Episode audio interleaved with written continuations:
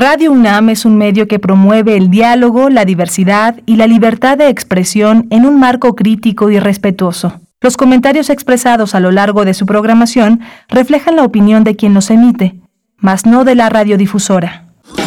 Radio UNAM presenta Primer Movimiento, El Mundo desde la Universidad.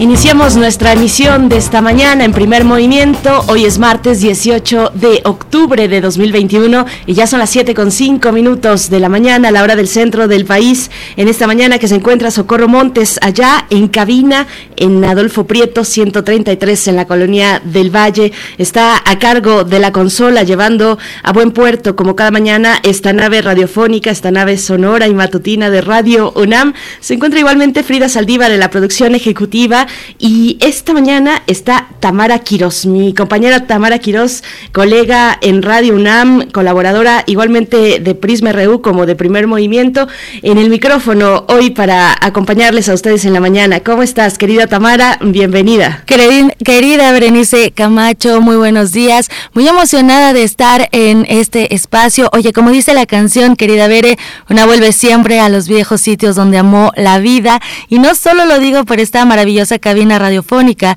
sino porque hace seis años efectivamente yo estaba en asistencia de producción, en las redes, apoyando y sobre todo aprendiendo este proyecto radiofónico, además de tener su propio encanto, en lo personal tiene un significado muy especial. Aquí inicié mis andares eh, en las ondas gercianas con grandes profesionales, sigo aprendiendo de todos ustedes que hacen equipo y por supuesto de todo el auditorio que siempre hace comunidad con nosotros. Querida, para mí ha sido muy interesante ver pasar eh, una gran diversidad de voces, la tuya incluida, por supuesto, pero bueno, a, quien permanece aquí, que, que, es la de la voz todos los días, pues es una experiencia distinta cada mañana cuando me encuentro pues con, con eso, con voces distintas que nos van dando un ritmo propio, eh, de, de un ritmo radiofónico propio, así es que bueno, es toda una aventura muy interesante y muy grata también, así es que bienvenida Tamara Quiroz esta mañana en primer movimiento. Bienvenida entre comillas, bienvenida sí a la conducción, pero bueno, tú eres parte fundamental además de este equipo. Y bueno, esta mañana, esta mañana en la que también saludamos a la Radio Universidad de Chihuahua, como todos los días, que nos permite llegar hasta allá, hasta el estado, hasta allá para nosotros que estamos en el centro, pero bueno, a este gran estado de Chihuahua en tres frecuencias, el 105.7, el 106.9 y el 105.3. Estamos ya con Chihuahua por allá muy temprano, las seis con ocho minutos de la mañana. Y bueno, en esta mañana que tendremos mm, una gran diversidad de temáticas, como acostumbramos, cultura, por supuesto, eh, pero también cuestiones políticas, de la realidad política de este país. Vamos a tener en unos momentos más la charla con el maestro Melchor López Hernández, sociólogo con maestría en educación por la UNAM, docente en la SEP y en la Facultad de Ciencias Políticas y Sociales, también de de la UNAM, es colaborador de la publicación Machetearte y coordinador también de la edición de libros Rostros en la Oscuridad, esta colección de la cual hablaremos con él, con Melchor López, y es una colección que llega a sus 10 años, a 10 años de fundarse, pues no es un trabajo sencillo en absoluto mantener una colección además tan viva, tan llena de, mm, de posibilidades, de referentes, ya verán ustedes, son eh, pues una colección de libros que eh, tienen el título de Rostros en la Oscuridad, pero que eh, como subtítulo, digámoslo así, eh, encontraremos relatos, policías, hospitales y una pues gran cantidad de temáticas que va abordando cárceles, también trastornos mentales, pamboleras, en fin, distintos en distintas direcciones corre esta colección Rostros en la Oscuridad que llega a sus 10 años y estamos festejando junto con el maestro Melchor López Hernández. Así es que bueno, no se lo pierdan en unos momentos más. Por supuesto que nos unimos a la celebración, a estos manteles largos, claro que sí. También, como ustedes saben, es martes, así que no puede faltar otras historias de la conquista. En esta ocasión, Federico Navarrete, historiador, antropólogo y también investigador del Instituto de Investigaciones Históricas de la UNAM, nos va a presentar Pintar la orilla de las islas. ¿De qué va esta presentación? ¿De qué va esta colaboración? Bueno, pues quédense con nosotros porque todavía tenemos gran, gran información. Sí, bueno, esto apenas empieza, querida, ya verás, el largo aliento de aquí es como carrera de resistencia de aquí hasta las 10 de la mañana, apenas empieza, así con nuestros radioescuchas, pues van despertando, van realizando sus actividades cotidianas y es hasta que, hasta que, a veces hasta que el cuerpo aguante, pero bueno, aquí estaremos hasta que ustedes nos permitan eh, con su escucha, pues acompañarles, tendremos en la nota nacional, eh, vamos a conversar, lo hemos hecho eh, a lo largo de esta semana, hemos, eh, nos hemos detenido en las nuevas gubernaturas, en las nuevas personas, personalidades, personajes de la política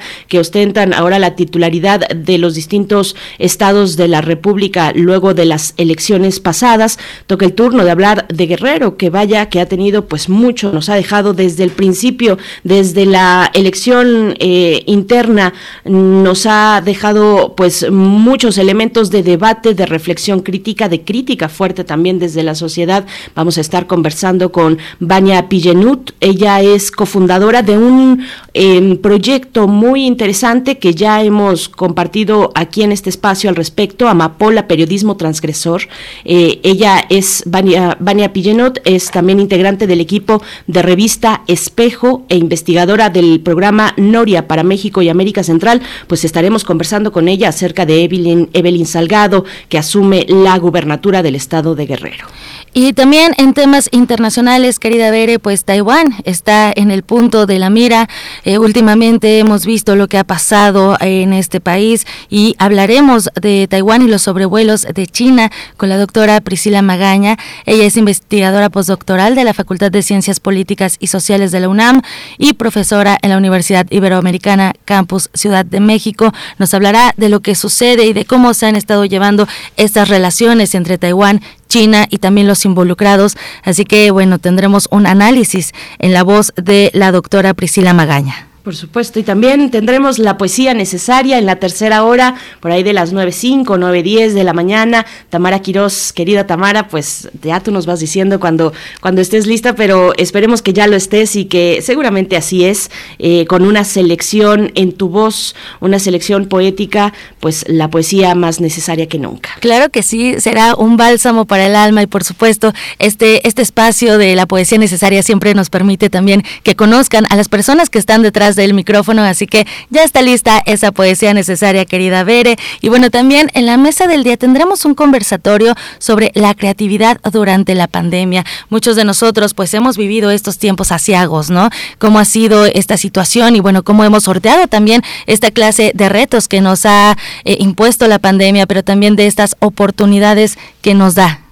Por supuesto, bueno, vamos a tener eh, pues en esta mesa que, que hace referencia ya les hemos comentado, estuvimos eh, platicando hace, pues la semana, tal vez la semana pasada, eh, hace pocos días, acerca de este encuentro Libertad por el Saber, la pandemia, retos y oportunidades, que todavía continúa, eh, inició el pasado 17 y hasta el 23 de octubre, organizado por el Colegio Nacional. Y a propósito, pues tendremos en esta mesa del día, con el título La creatividad durante la pandemia, pues la participación Mm, de dos personalidades importantes, personalidades de la cultura y de la ciencia, por parte de la cultura, de la literatura, el doctor Vicente Quirarte, que es poeta, quien es poeta y escritor, investigador del Instituto de Investigaciones Bibliográficas de la UNAM, es miembro del Colegio Nacional desde 2016 y también estaremos por parte de la ciencia con el doctor Lascano, Antonio Lascano Araujo, quien organiza este encuentro,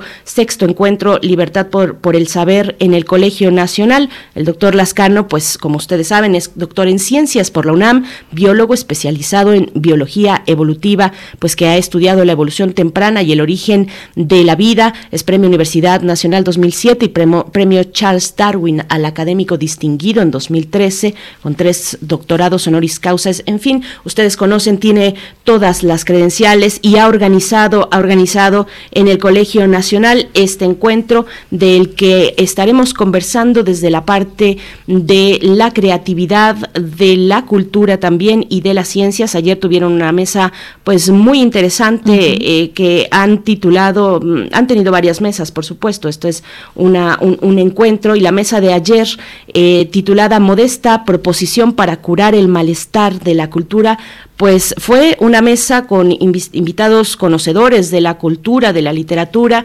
que, que, fue crítica, crítica con el proyecto político que actualmente rige el país, crítica y propositiva, como su mismo título lo dice. Así es que bueno, vamos a conversar esta mañana al respecto en la mesa del día. Así es, querida Así es. Eso es lo que tenemos, es el menú, dirías tú, de este de este programa en esta emisión del el 19 de octubre, así que bueno, también tenemos tenemos música, querida Bere. Por supuesto, tenemos música, pero antes, antes tenemos la eh, información acerca de COVID-19. Vamos con nuestra cápsula con información nacional, internacional y también de la UNAM. Y la música se las prometemos para después. COVID-19. Ante la pandemia, sigamos informados. Radio UNAM.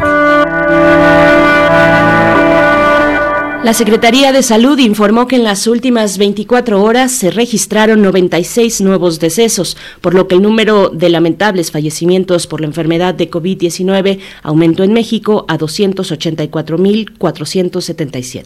De acuerdo con el informe técnico ofrecido ayer por las autoridades sanitarias, en ese mismo periodo se registraron 1.413 nuevos contagios, por lo que los casos confirmados acumulados aumentaron a 3.758.000 469, mientras que las dosis de las diferentes vacunas aplicadas contra COVID-19 suman 112 millones 11.828. Los casos activos estimados a nivel nacional por la Secretaría de Salud son 32.136. Y en información internacional, Sudáfrica rechazó la vacuna rusa contra COVID-19 Sputnik B al señalar que su aplicación podría aumentar el riesgo de infección por VIH entre hombres, entre hombres, anunció así la Agencia del Medicamento local. Sudáfrica es el país africano más afectado por la pandemia con 2.9 millones de casos y 88.600 muertes. Con una población de 59 millones de habitantes, ese país ha tenido problemas para el suministro de vacunas contra COVID-19.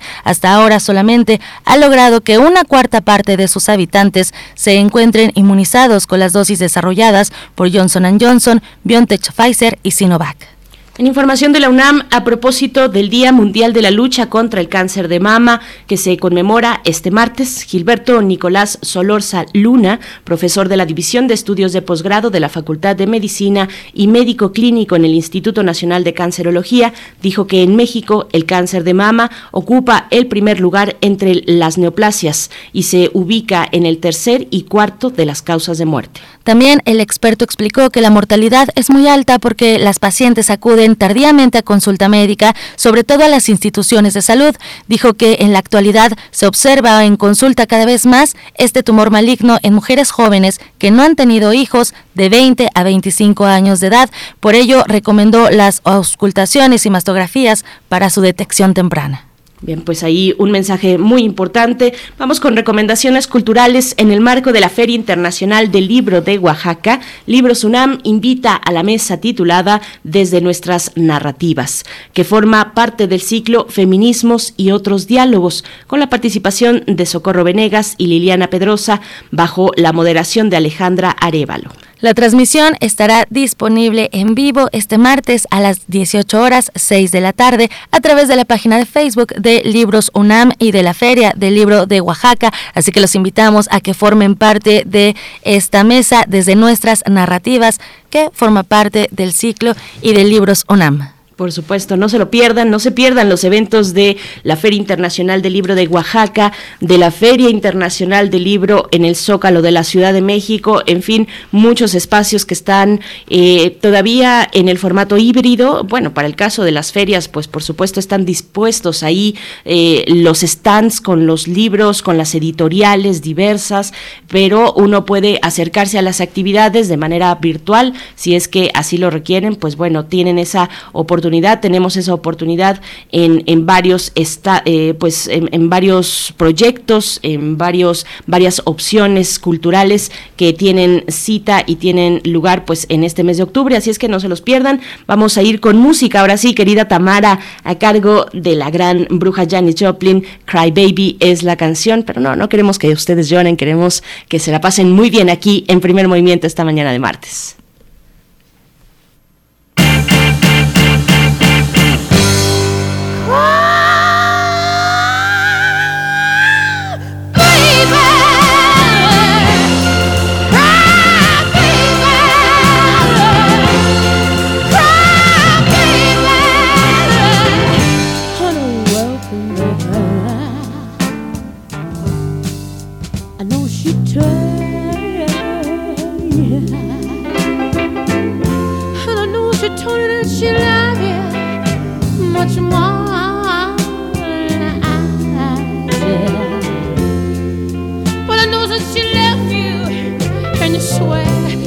Just don't know why.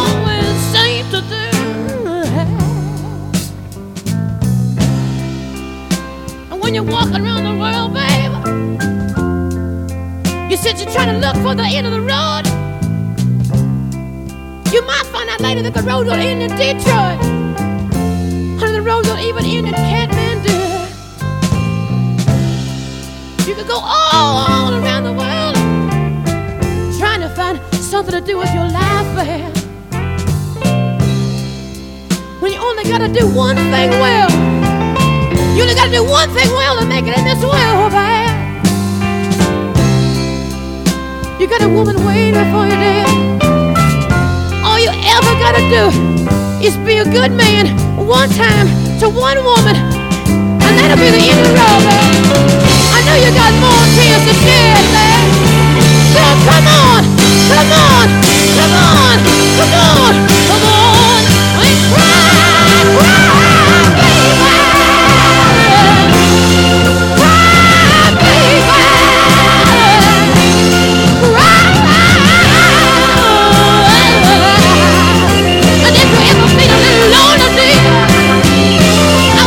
come on,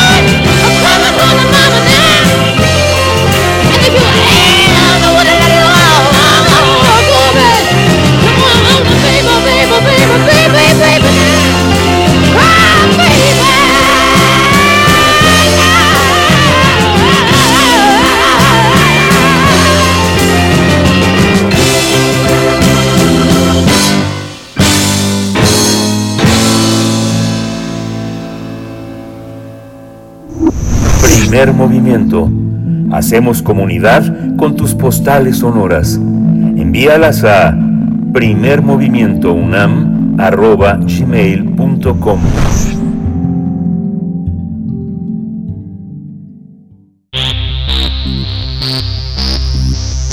De festivales, ferias y más. Recomendaciones culturales. Rostros en la Oscuridad está de manteles largos. Este 2021 celebra 10 años de su creación. Su principal objetivo es dar voz a las personas que no la tienen a partir de historias que reflejan otras realidades, realidades diversas que no suelen ser contadas o visibles en el día a día. Por ello, impulsa las publicaciones de estudiantes de periodismo, que comenzó con los académicos Melchor López Hernández y Adán Magaña de la Facultad de Ciencias Políticas y Sociales de la UNAM. Su motivación es que los trabajos escolares no se queden solo guardados porque, a través de la escritura, puedan reflejar realidades escondidas. Las ediciones de Rostros en la Oscuridad abarcan historias desde crónicas de los sismos en México, lo que vive la comunidad trans, el acoso sexual en el transporte público, la situación de los migrantes, así como lo que enfrentan las personas con trastornos mentales, entre otros diversos temas. Para los creadores de este proyecto, lo importante es que uno siempre aprende y nunca debe dejarse a un lado la pasión. Pues vamos a conversar esta mañana sobre este proyecto de la Facultad de Ciencias Políticas y Sociales, coordinado por el maestro Melchor López Hernández, quien nos acompaña esta mañana. Él es sociólogo con maestría en educación por la UNAM, docente en la SEP y en la Facultad de Ciencias Políticas y Sociales, también de esta casa de estudios, colaborador en las publicaciones de Machetearte y coordinador de la edición de los libros Rostros en la Oscuridad. Maestro Melchor López Hernández, qué gusto, bienvenido a Primer Movimiento, enhorabuena por estos 10 años que se dicen fácil pero no lo son en absoluto y más cuando se trata de un proyecto editorial. Bienvenido. Mm, buenos días y muchas gracias por la invitación. Estamos muy contentos de compartir esta idea que ya se ha mantenido durante justamente 10 años. Por supuesto. Gracias, maestro. Pues empezamos esta charla. Eh, cuéntenos un poco de cómo fue esa visión que tuvieron hace 10 años, esta visión en conjunto mm, eh, con usted y también eh, estábamos compartiendo pues que hay otros involucrados. Poco a poco se han ido sumando pues voces a esta, a esta publicación. ¿Cómo surgió? Sí, este, surgió justamente en el salón de clase, entre las bancas, pizarrones, eh, debates, ideas, lecturas. Llevamos mucha lectura de crónicas, de periodistas, de reporteros, de escritores, y siempre leíamos la crónica para, para que los muchachos a la vez hicieran un ejercicio similar, las compañeras fueran a conseguir testimonios y luego lo compartíamos en voz alta allí en la en el salón de clase, lo debatíamos, lo, lo, lo, lo corregíamos si fuese necesario y justamente allí nació escuchamos varios relatos muy interesantes, muy impactantes, y entonces hubo un momento en que eh, rebasamos la cuestión de solamente revisarlos y pedírselos engargolados, empastados o en folder. Eh, Adán Magaña justamente tuvo la idea de, de, compilarlos, ya de hacer un conjunto de, de, los mejores textos, y el primer gran paso fue empastarlos, solamente sacamos ejemplares eh, para, el mismo grupo y allí quedó, allí quedó con el, con el mismo grupo. Eh, avanzaron semestres, avanzó un año, año y medio y después nos metimos a un taller de, literatura y allí vimos cómo era un proceso editorial, aprendimos y, y después salió la idea de hacer eh, Proceso en la Oscuridad, para ello lo planeamos, lo proyectamos, vimos ventajas, desventajas y ya cuando nos, decidimos pues se lo planteamos a un grupo de primer semestre de la facultad en ese entonces de comunicación y, y pues ellos eh, eh, no, no, lo creían no creían que pudiera ser posible esa, esa acción ese, ese proyecto hasta que lo vieron ya en sus manos vieron su nombre. Fue un tiraje de mil ejemplares. Eh, la existencia de Rostros en la Oscuridad después de 10 años se ha mantenido porque la aportación económica en un 50% es de los mismos colaboradores, en este caso de los estudiantes.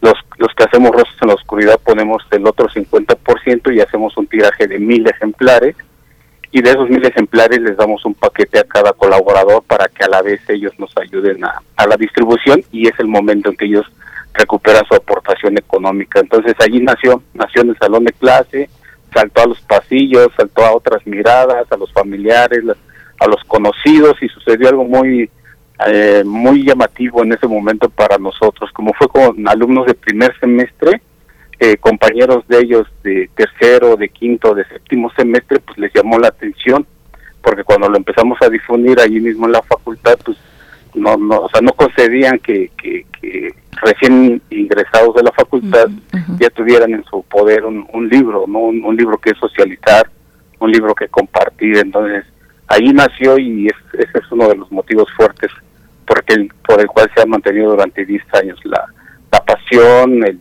el convivio y algo que hemos visto a lo largo de, toda esta época es la cuestión de, de un proceso de identidad. O sea, el alumno no solamente hace una actividad escolar y cumple con el requisito de obtener puntaje para aprobar la, la materia, sino que es, es un poquito ir más allá. Por ejemplo, cuando ellos ya eh, les piden su autógrafo en el libro o participan en una presentación, la más reciente la tuvimos este fin de semana y participaron dos compañeras, esta Basti y esta Jimena, y, y fue un público complicado porque fue estar con otros otros autores de otras editoriales y, y todas estas experiencias enriquecen a, a los protagonistas, en este caso a los estudiantes.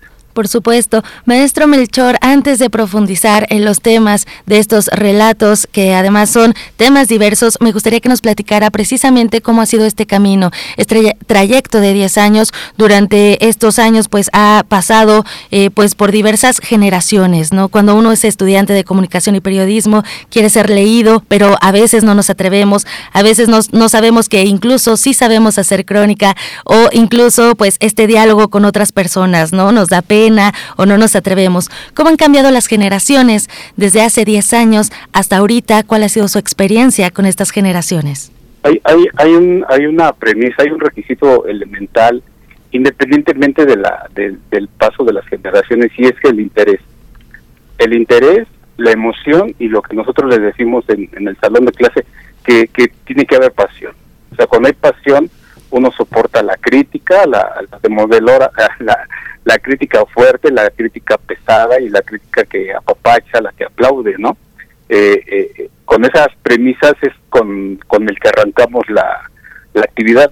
Cada edición de los 17 libros que hemos sacado, partimos de esa idea, de que el estudiante, el colaborador, el escritor, eh, sabe hacerlo, sabe hacerlo y de encontrar algunas fallas, pues aquí justamente para eso estamos, para colaborar con ellos y mejorarles, criticarles, pero en corto, eh, en plática con ellos. Ha habido muchas ocasiones en que les decimos, hazte otra entrevista, haz otro relato, sabemos que lo puedes mejorar al anterior y, y es esa es ese interés, es esa emoción y esa pasión y esa confianza que obviamente nosotros la, la, la motivamos, pero tiene que nacer de ellos.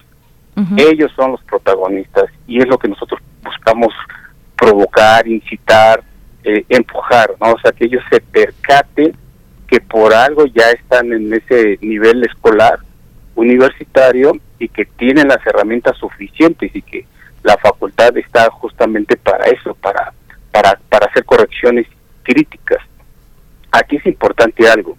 En el colectivo de los estudiantes, cuando es, es una convocatoria cerrada, es decir, cuando trabajamos con un solo grupo, tiene que haber esta, esta condición también de confianza, de, equipo, de la colectividad, para que se sientan arropados. También tenemos una convocatoria abierta donde ya participan estudiantes de diferentes niveles este, escolares, de escuelas públicas y privadas. Obviamente ese trabajo colectivo de confianza no se puede hacer porque cada quien participa por su lado pero nosotros los coordinadores, que Esteban Magaña, Carla Santamaría y un servidor, sí buscamos platicar con ellos, o sea, nosotros mantenemos la comunicación de tal manera que el texto, de ser necesario, eh, hacerle modificaciones, corregirle o incluso pedirle uno nuevo, este, lo hacemos. Eh, y entonces, esa es la cuestión de, este proceso identitario que hemos vivido con en la Oscuridad y dentro de este proceso ha sucedido algo, que por ejemplo, después de 10 años obviamente acaba el ciclo de escolar de, de varias generaciones, pero algunos de ellos se quedan, siguen participando con nosotros, pero ya no como, como estudiantes, colaboradores, sino como coordinadores. Por ejemplo, en el caso de Rosas en la Oscuridad Migrantes, Isa Sánchez ya es una egresada de la facultad y ella trabaja en un voluntariado eh, de apoyo a migrantes en una casa de apoyo a migrantes aquí en la Ciudad de México y ella propone el tema de rostros en la oscuridad migrantes porque ella puede conseguir testimonios. Lo que hacemos es que con los estudiantes que conocemos les los ponemos en comunicación con ISA, ISA a la vez los pone en comunicación con migrantes y de allí se hace el puente para realizar eh, el relato, la entrevista y el testimonio. Entonces, estas son etapas que nos han parecido muy interesantes. También sucedió con Sofía Fontanella, que ya es egresada, de hecho ella está haciendo ahorita una maestría, pero ella también coordinó Rosas en la Oscuridad Trans porque ella pertenece a, esta comunidad, igual consigue una lista de, de, de testimonios y nosotros la, lo ponemos en comunicación a los estudiantes con ella de tal manera que ya puedan entrevistar a, a, estos testimonios. Y es así como ha funcionado. Esto nos parece muy enriquecedor porque pues se hacen las, las mentadas redes de comunicación y pues por eso es otro de los motivos fuertes por el cual Rostro se mantiene porque el que participó siendo estudiante después egresa y algunos de ellos se vuelven como coordinadores y otros pues nos siguen, nos siguen aplaudiendo y pues lo más importante y la etapa más más laboriosa de este proceso editorial es la distribución. La distribución es, desde el principio nos percatamos de ello, de que es una labor que hay que estar permanentemente. ¿Por qué? Porque ya no dependemos de nosotros, ya dependemos del público. Nosotros cada, en cada edición de las 17 que llevamos sacamos mil ejemplares, aproximadamente la mitad, 500 más o menos, se van con los autores, con los colaboradores y nosotros nos quedamos con otros 500 y son los que estamos distribuyendo. En ocasiones hacemos entrega eh, por paquetería, hemos enviado a Puebla, recientemente enviamos a Texcoco y este, a otros estados, y pero sobre todo aquí en la Ciudad de México, en, las ferias o ahora que ya poco a poco nos vamos a integrar a las clases presenciales, es, un, un, espacio muy fuerte de distribución porque la población estudiantil es la que más, más. Maestro Melchor López Hernández, ¿cómo, ¿cómo se definen las temáticas? Nos habla de 17 títulos eh, y son temáticas, digámoslo así, oscuras o al menos estigmatizadas por la sociedad. ¿Cómo se eligen estas temáticas y qué nos dicen eh, pues la elección, la selección de estos temas, de estos ejes temáticos respecto a los intereses de los mismos estudiantes? Aquí es algo bien importante. Otro de los elementos es que los estudiantes tomen la palabra que ellos mismos sean los que los que sugieran las temáticas. Al principio éramos nosotros, al principio fue relatos, luego narrativas urbanas, paisajes de las drogas y cárcel.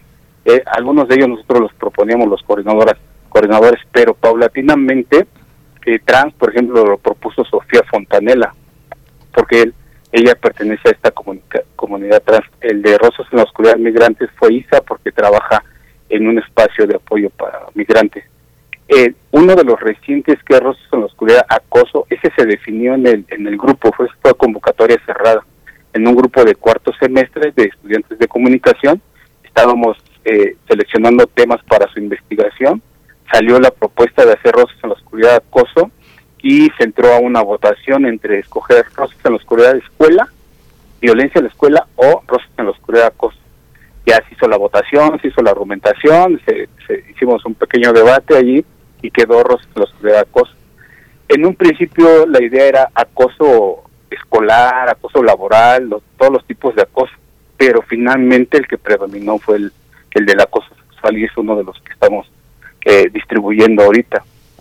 Y por ejemplo, el, que va a salir próximamente, el de Rosas en, Rosas en la Oscuridad Cuba, fue porque en Rosas en la Oscuridad Migrantes participó una estudiante de La Habana, Cuba, de comunicación. Entonces, cuando participa en Rosas en la Oscuridad Migrante, la conocemos a, ella y le proponemos hacer un Rostros en la Oscuridad Cuba, de tal manera que ella pudiera conseguir la mitad de los relatos allá en La Habana, Cuba, y nosotros conseguir la otra mitad de relatos acá en la Ciudad de México. Ese, ese, ese, esa edición ya está lista, ya no más falta que, que la metamos a la imprenta y va a ser el próximo Rostros en la Oscuridad que, que tenemos en puerta.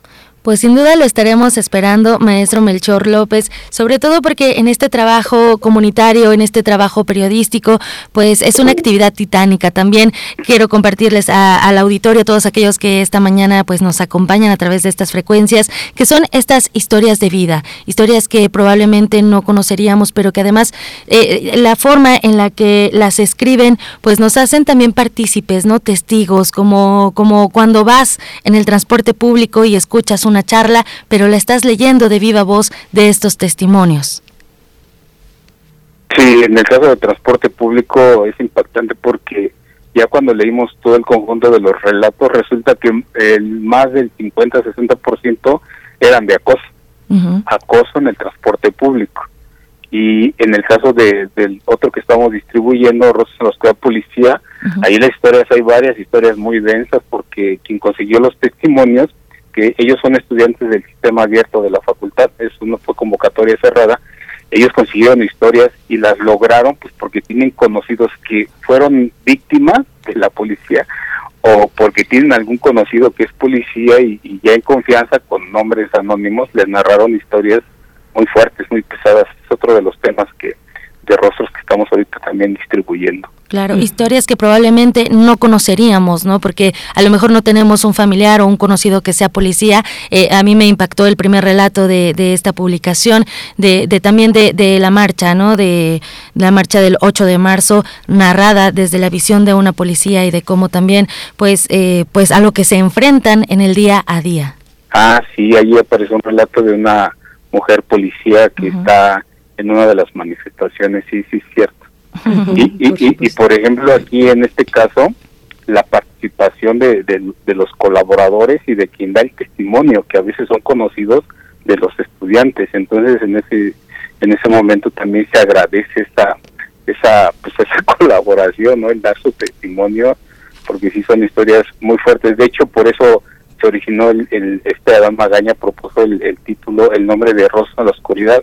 Eh, le íbamos a poner, estábamos, cuando estábamos buscando el, el, el nombre, él, él, propuso eso bajo el concepto de que de buscar historias que no sí salen en los medios de comunicación, pero no no predominan, o sea, como que y si predominan es con ese sentido amarillista, estigmatizado, eh, de señalamiento negativo, ¿no? Entonces nosotros eh, lo que hacemos es que el estudiante entreviste al testimonio y haga el relato como si estuviera hablando el personaje, el testimonio, uh -huh. de tal suerte que escuchar, escucháramos, escuche, escuchemos al, al, testimonio con sus propias palabras, con su mismo sentir y con su misma pues, cosmogonía, ¿no? De su experiencia que, que quiere compartir y que a lo mejor no lo ha hecho.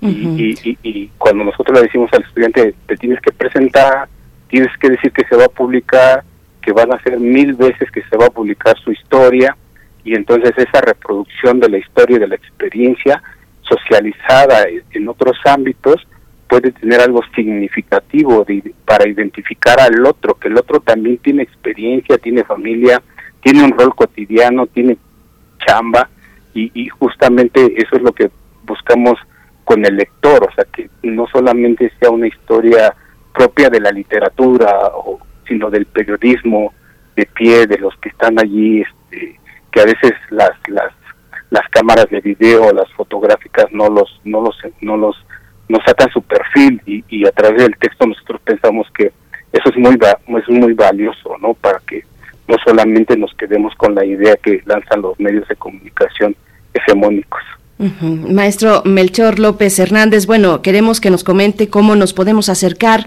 a estos títulos, a esta colección, pero antes también preguntarle, pues es que es muy interesante lo que está comentando, cómo, cómo dirigir incluso a veces cómo corregir el tono tal vez de la de una investigación de la narrativa cuando se tiene conciencia que en el fondo con lo que estamos trabajando es con vidas humanas con familias con vidas que incluso pueden estar en peligro. Son historias muy duras las que se presentan en algunos de estos títulos. Eh, hay que hay, que saber cuidar a la fuente pero no prometerle por ejemplo lo que no podemos ni debemos eh, prometer y menos cumplir. Eh, cómo es este tratamiento este acompañamiento con los estudiantes y las estudiantes involucradas en estas publicaciones?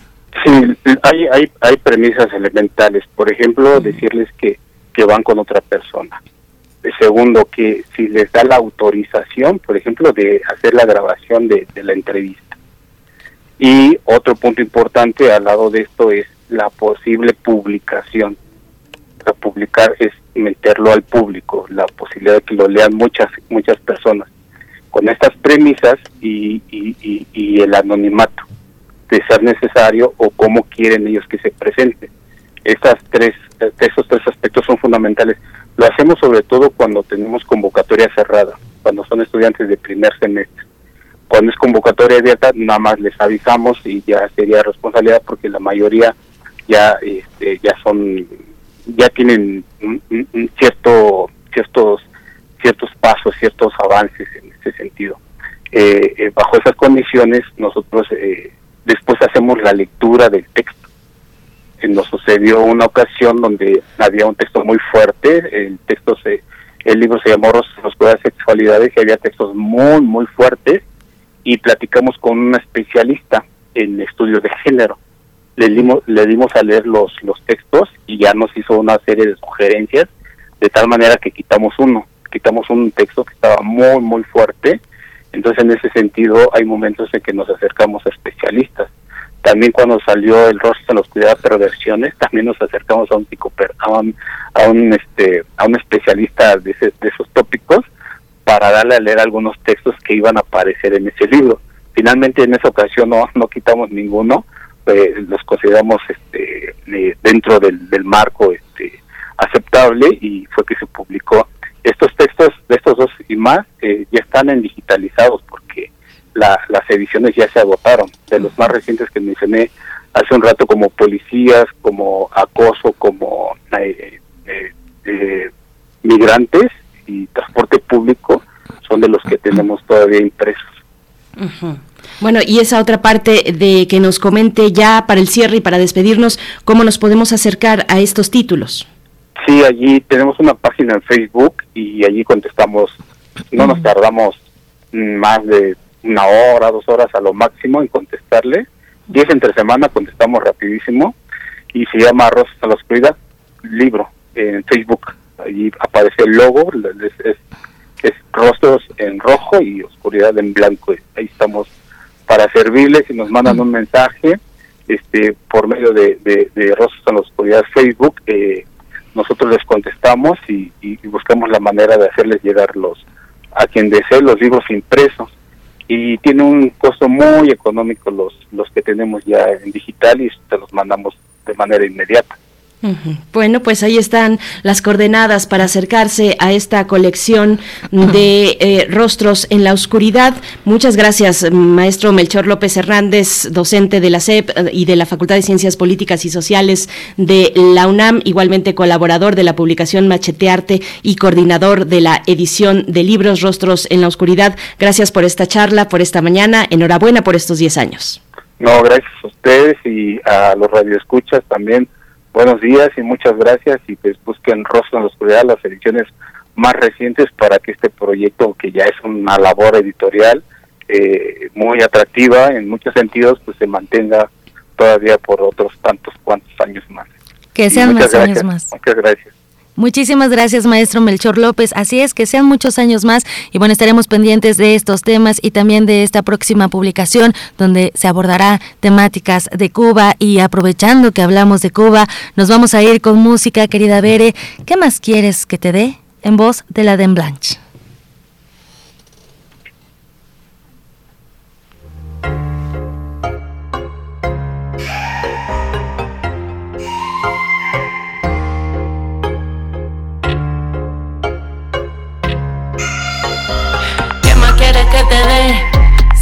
Yo te lo he dado.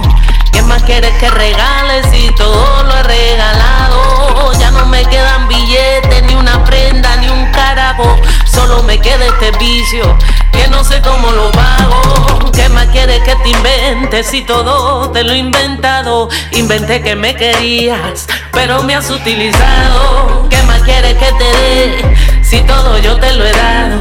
¿Qué quieres que justifique? Todo está justificado. El amor me ha abandonado porque no lo he valorado. Solo queda la resaca de la noche que ha pasado. Pero que tú crees mulato, esto nunca fue barato. Esto me ha costado mucho, mucho, mucho malo rato. Hipócrita. ¿Qué no pediste? ¿Qué no te he dado? Hipócrita. ¿Y cuál invento? No te he Hipócrita. ¿Cuántos errores justificados?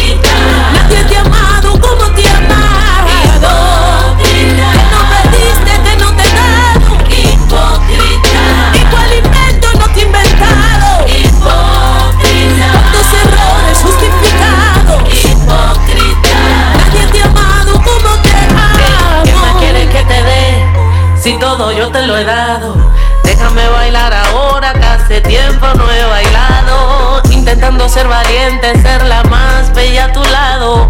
Me cansé de ser muñeca con la que nadie ha jugado. ¿Qué más quieres que te dé?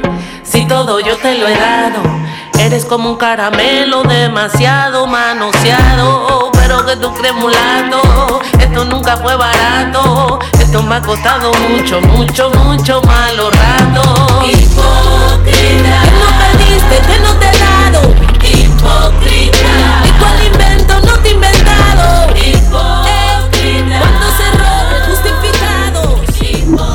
Primer movimiento. Hacemos comunidad con tus postales sonoras. Envíalas a primermovimientounam.gmail.com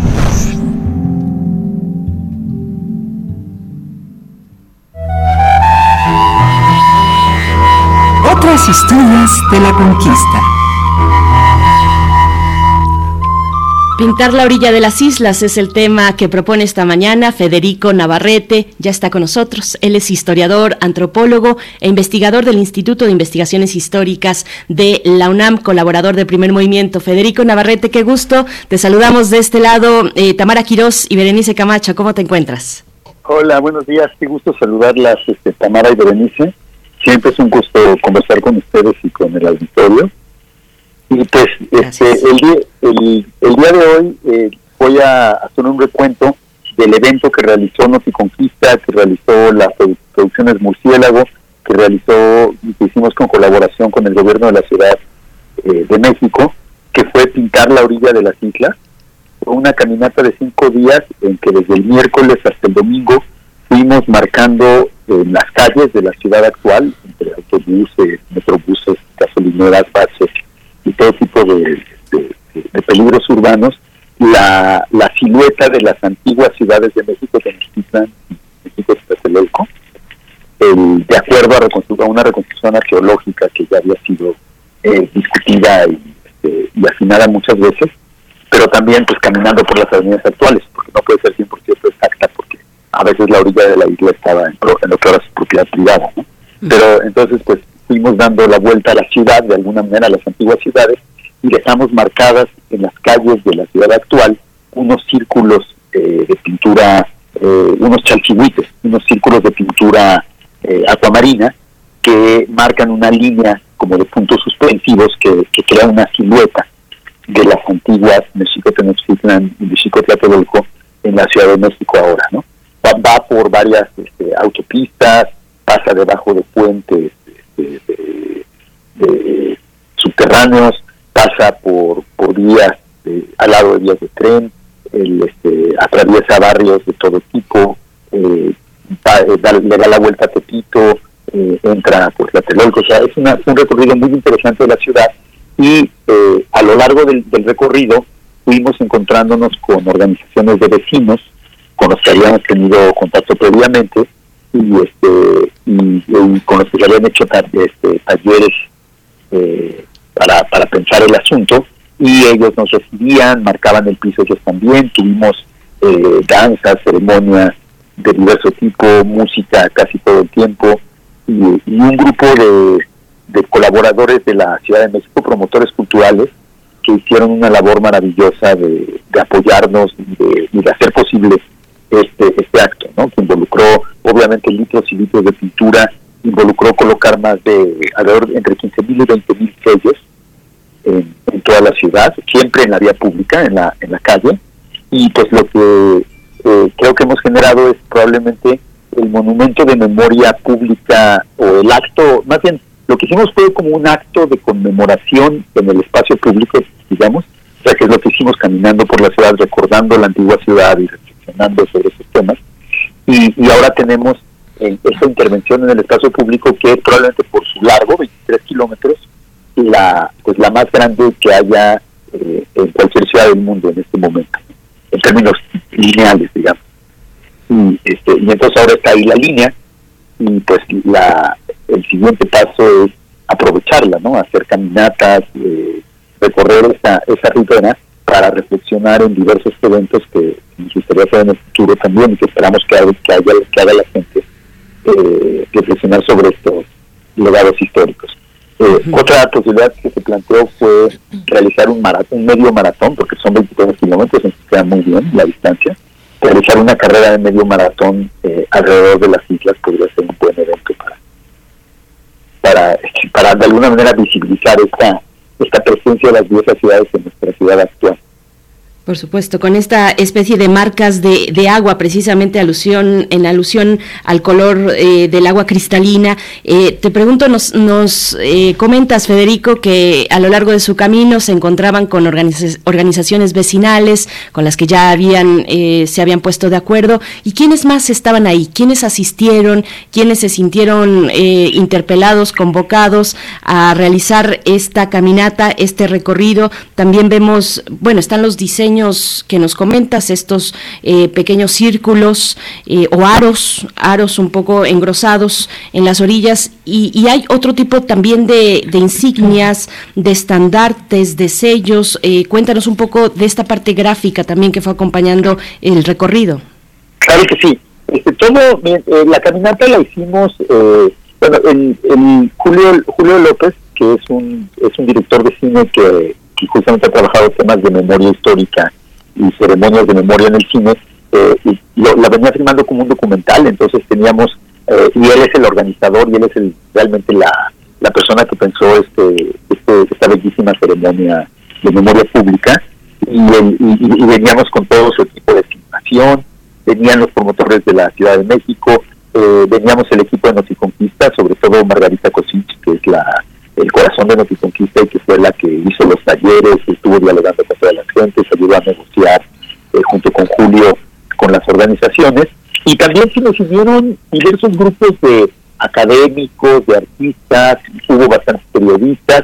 Eh, en, en Tepito tuvimos este, un festival de rap, nos recibieron con un concierto de rap, raperos de toda la ciudad, pero que eh, convocados por una casa de cultura de Tepito, y luego este, nos acompañaron por la calle, el- y, y en general se aproximaba, los, los vecinos pues les daba curiosidad y dialogábamos con ellos, algunos se incorporaron y pintaron, eh, también eh, vino gente de más lejos, vinieron eh, un grupo de danzantes tlacualeras de Milpalta, que hizo una ceremonia el viernes en la mañana en el Monumento a la Revolución, que fue muy bonita, y que nos trajo comida y que luego nos acompañó para sellar la calle, eh, eh, la calle de, donde se encuentra la Academia de San Carlos, entre, eh, entre y- la calle ahí, Academia. eh, nos, nos dejaron ahí su marca. Entonces, sí, fue generando diversas inter- interacciones con los diversos este, vecindarios por los que pasamos. No en todos, desde luego, porque también hay otros lugares que son más bien industriales y son espacios urbanos muy variados. Claro. Federico Navarrete, en esta reflexión y en este diálogo sobre la identidad mexica, me gustaría, mexicana, me gustaría que nos platicaras también para la gente que nos escucha y que no pudo acudir a, a esta, a esta procesión de la orilla de las islas, dónde se encuentran, eh, también cómo fueron divididos, ¿no? Por cuadros. En el día uno, pues iniciaron muy temprano a las 9 de la mañana en el Parque Cámara de Diputados, pero esta región lleva el nombre de Teopan.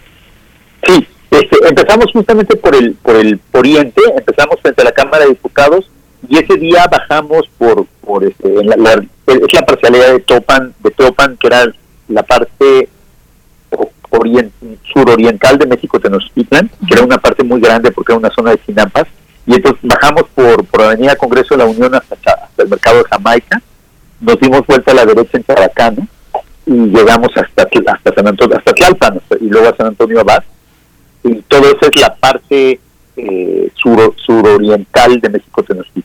En el segundo día, que fue este, el jueves, salimos de, del centro de, San Antonio Abad y llegamos, atravesamos la colonia obrera, llegamos a la colonia Roma y luego la colonia Juárez, por la calle de Versalles y por ahí, que, era como la, otra esquina de la isla, el lado suroccidental. Y, y llegamos y terminamos en la colonia tabacalera, justamente en el momento de la revolución.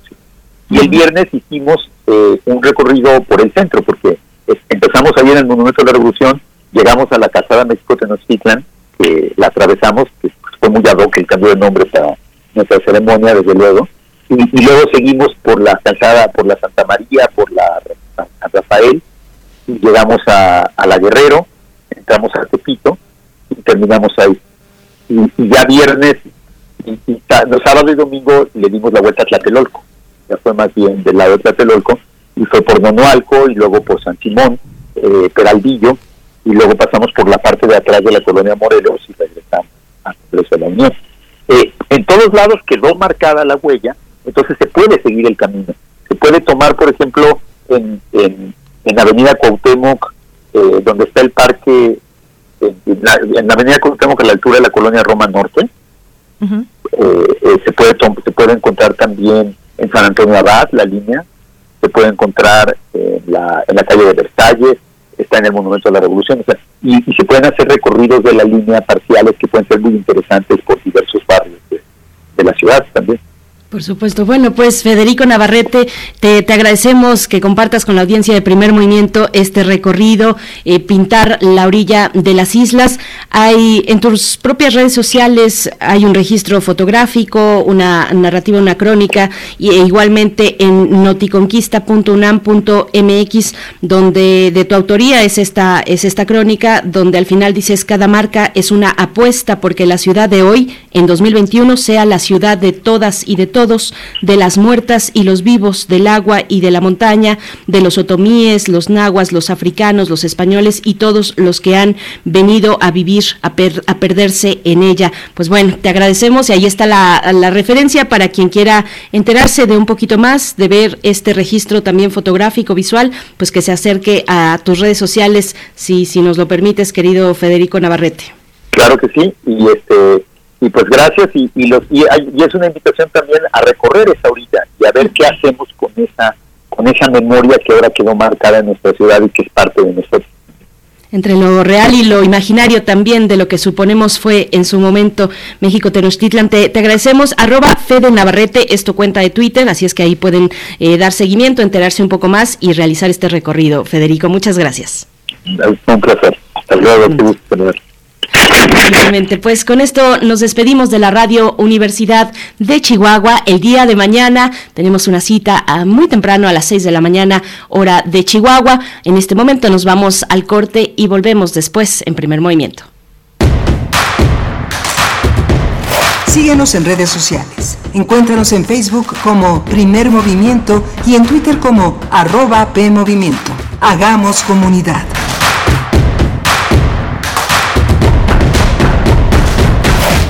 ¿Sabes qué tienen en común? El polvo de una estrella durmiente, el moco de King Kong o el enano más alto de todos. Pues que todos los puedes encontrar en la radio. Solo tienes que decir las palabras mágicas. Para tus orejas y escúchanos todos los sábados a las 10 de la mañana por Radio UNAM. Experiencia sonora norteños, chilangas, sureños, costeñas, yaquis, mayas, mazaguas, campesinos, rockeros, millennials, centennials, abuelas, tías, primos. Con tanta diversidad es imposible pensar igual, pero hay muchas cosas que nos unen. Nos une la libertad de tomar decisiones. Nos une la convicción de que la democracia es la única ruta que tiene un país libre. Nos une el INE. Mi INE nos une. La vacunación contra la COVID-19 sigue en marcha. Están llegando millones de dosis eficaces y seguras aprobadas por organismos en todo el mundo. Muy pronto será tu turno. Visita mivacuna.salud.gov.mx. Recuerda, la vacunación es universal, gratuita y voluntaria. Cuidémonos entre todos, vacúnate y no bajes la guardia. Gobierno de México. Este programa es público ajeno a cualquier partido político. Queda prohibido el uso para fines distintos a los establecidos en el programa. Hipócrates 2.0 Mantenerse informado es parte importante de la vida. La información nos da la oportunidad de tomar las mejores decisiones, principalmente para la salud. Soy Mauricio Rodríguez, conductor de Hipócrates 2.0, donde cada semana llevamos para ti los mejores contenidos y especialistas en materia de salud. Escúchanos. Hipócrates 2.0, martes a las 18 horas, por Radio UNAM. Experiencia Sonora.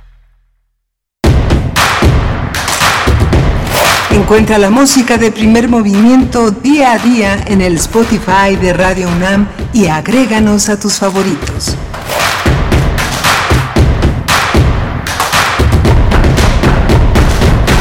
Estamos de vuelta con ustedes en este martes, hoy es 19 de octubre de 2021 y son las 8 con 4 minutos, la hora del centro del país, este, en este momento en el que también nos enlazamos con la radio Nicolaita en Morelia en el 104.3. Bienvenidos, bienvenidas en Morelia, la Universidad Michoacana de San Nicolás de Hidalgo, pues todo un gusto estar con ustedes como cada mañana de 8 a 9. Nosotros también, por supuesto, estamos en el 96.1 de la frecuencia modulada, en el 860 de y en www.radio.unam.mx este equipo en el que, bueno, pues eh, cada vez somos más mujeres eh, y estamos eh, pues dirigidas allá desde cabina por Frida Saldívar en la producción ejecutiva, está Socorro Montes en los controles técnicos y mi compañera Tamara Quirós en los micrófonos, bueno, haciendo lo que bien sabe hacer. Querida Tamara, ¿cómo estás? Querida Berenice Camacho, muy bien, muy contenta de compartir este espacio radiofónico contigo y también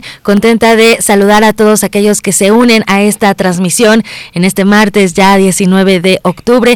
Ya estamos próximos a finalizar este mes y bueno, ya se siente el otoño acá en la, Ciudad de México. Por supuesto, también aprovechamos para saludar a todos los que nos escuchan a través de Internet, también quien lo hace desde otras latitudes en otros países. Bienvenidas y bienvenidos a este espacio de reflexión, de diálogo y querida Bere, pues aprovechando, ¿no? Que estamos compartiendo este programa. Ya habíamos tenido la oportunidad de compartir micrófonos en alguna feria de minería en Filuni, pero no en este espacio tan especial. Ay, querida Tamara, sí, me revolviste la memoria un poquito. Eh, por supuesto, ya hemos estado y lo recuerdo bien, solo que ahora ya me, llega directamente esa imagen en la fil de minería y me llega también, pues, esa sensación de, de, de, pues, de extrañar, de extrañar, de añorar esos espacios abiertos, esos espacios eh, donde todos nos encontrábamos, donde a través de los libros, pues, era un punto de encuentro y, y donde se generan muchas otras cosas. Así es que, bueno, pues sí estuvimos ahí en la Filminería, no sé si de 2019, pero por ahí calculo. Pero, pero bueno, estamos ya en este semáforo verde eh, con estas posibilidades cada vez eh, pues más reales de volver. Ya, ya tenemos eventos, el caso de la eh, Feria Internacional del Libro del Zócalo Capitalino. Yo insisto en ella porque es pues el gran evento que inaugura, digamos, esa posibilidad de volver a encontrarnos de manera presencial y que se despliega en un, en un espacio pues que es muy adecuado para, para esa cuestión. Eh, es el espacio abierto de la plancha del Zócalo Capitalino. Así es que, bueno, pues si ustedes han tenido oportunidad de asistir, coméntenos cómo les ha ido, cómo han visto y si no, y si no han asistido, pues están las, eh, pues las distintas charlas, las mesas, las conferencias en el, eh, en el repositorio digital, en la cuenta de Twitter de Para Leer en Libertad, de las Brigadas para Leer en Libertad. Ahí se encuentran pues varios eventos que han transcurrido a lo largo de esta edición de la Feria Internacional del Libro del Zócalo. Está también ya la Feria eh, del Libro en Oaxaca. En fin, pues poco a poco nos vamos acercando un poco más, pero con sana distancia todavía. Al respecto, por ejemplo, nos escribe Refrancito con, pues ya en este semáforo verde y con el eh, tráfico, el tránsito pesado en Ciudad de México, pues sí, se hace notar que es semáforo, semáforo verde en la capital del país. Nos escriben varios comentarios, Edgar Benet, que te manda saludos, querida Tamara, dice que agradable, sorpresa escuchar a Tamara Quirós, saludos a todo el equipo. Eh, igualmente, Raquel Martínez dice, qué interesante proyecto este, el de Rostros en la Oscuridad, que cumple 10 años y que se gestó en la Facultad de Ciencias Políticas y Sociales de la UNAM, el alma mater de muchos de por aquí, me incluyo. Igualmente Esther Chivis está acá dándonos los buenos días en redes sociales. Refrancito decía buen martes. Eh, muy buen día, martes ya de tránsito muy pesado que nos recuerda que estamos en verde y en términos de tránsito en rojo, o sea, no avanzamos. Es más o menos lo que nos quiere decir Refrancito, Flechador del Sol, Mayre Elizondo dice, por favor que le digan a Federico Navarrete que lo admiro y que he aprendido mucho de él acerca de la historia de México. Bueno, pues ahí está eh, estos comentarios que nos hacen llegar a nuestras redes sociodigitales, arroba P en Twitter, primer Movimiento UNAM en Facebook y seguimos en esta emisión eh, Tamara Quirós, qué es lo que vamos a, tener a continuación en esta hora. Así es, querida Bere, pues tendremos la nota nacional, como muchos de ustedes saben, Evelyn Salgado pues asumió el viernes pasado la gubernatura de Guerrero Así que analizaremos este tema. Son muchas las preguntas eh, que se han realizado eh, pues diversas personas, ¿no? En torno a esta, a esta gestión. Mándenos por favor también ustedes qué opinan acerca de esta toma de posesión, que además pues se dio con la presencia de, de personalidades importantes en varios ámbitos, Berenice. Por supuesto, es, vamos a tener precisamente los detalles con Vania Pillenut. Ella es cofundadora de Amapola Periodismo Transgresor. Es un proyecto de periodismo muy interesante que eh, retoma desde distintas perspectivas la vida en Guerrero eh, por supuesto, las perspectivas eh, políticas, de lo político, de la violencia, pero también tiene, tienen eh, ese cariz de querer abarcar otros elementos de la vida de Guerrero que no son elementos necesariamente sombríos, sino luminosos, porque hay también que rescatar de, pues de esos territorios que se encuentran en conflicto, asolados por la violencia, hay que rescatar esas historias que están ahí porque son finalmente historias de resistencia, ser feliz, propositivo, eh, avanzar pues en medio de una circunstancia de violencia o de un contexto de violencia como el que ha vivido Guerrero, pues es una forma de resistir, de proponer, de organizarse en colectivo, en comunidad, en fin, pues eso es lo que quiere rescatar Amapola Periodismo Transgresor y vamos a estar conversando con Vania Pillenot al respecto, al respecto de la eh, gobernatura, gubernatura mm, de Guerrero a cargo de Evelyn Salgado. Y bueno, a mí con este tema, pues por supuesto me vienen muchas cuestiones a la mente, pero entre ellas es una autocrítica de no, eh, de situarnos un poquito más lejos de lo que nuestro mero contexto tal vez eh, centralista nos, nos permite ver. Así es que, bueno, pues vamos a ver de qué se trata con Vania Pillenot y también tendremos en la nota internacional, hablaremos de Taiwán y los sobrevuelos de China este tema que se había quedado eh, un poquito en pausa la semana pasada, pero que ahora podemos reanudar con la doctora Priscila Magaña, investigadora postdoctoral de la Facultad de Ciencias Políticas y Sociales de la UNAM, profesora en la Universidad Iberoamericana en su campus de Ciudad de México, es doctora en Relaciones Internacionales y maestra en Estudios de Asia y África, con especialidad en China. Así es que, bueno, pues así nuestra segunda hora de transmisión en esta mañana, martes 19 de octubre, vamos con nuestra nota nacional. Primer movimiento. Hacemos comunidad con tus postales sonoras. Envíalas a primermovimientounam.gmail.com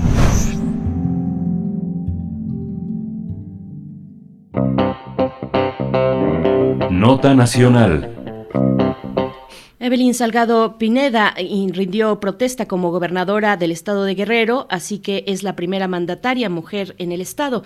En el Congreso local de Chilpancingo, la morenista tomó protesta y se comprometió a realizar un gobierno de libertades, combatir la inseguridad, la violencia contra las mujeres y desarrollar económicamente a la entidad a través del campo y el turismo principalmente. La mandataria dio a conocer que realizará una política de austeridad y venderá todo el parque vehicular blindado del gobierno estatal, la Casa de Gobierno Acapulco y la Casa de Representación del Gobierno Estatal de la Ciudad de México, cuyo dinero se utilizará para la compra de medicamentos.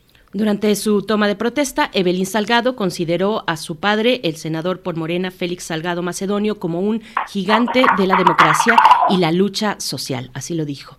Además, agradeció a su familia, aunque no mencionó a su pareja, Joaquín Alonso Bustamante, hijo de Joaquín Alonso Piedra el Abulón, quien se encuentra preso desde 2016, acusado por el gobierno federal de ser operador financiero del cártel de los Beltrán Leiva en Acapulco.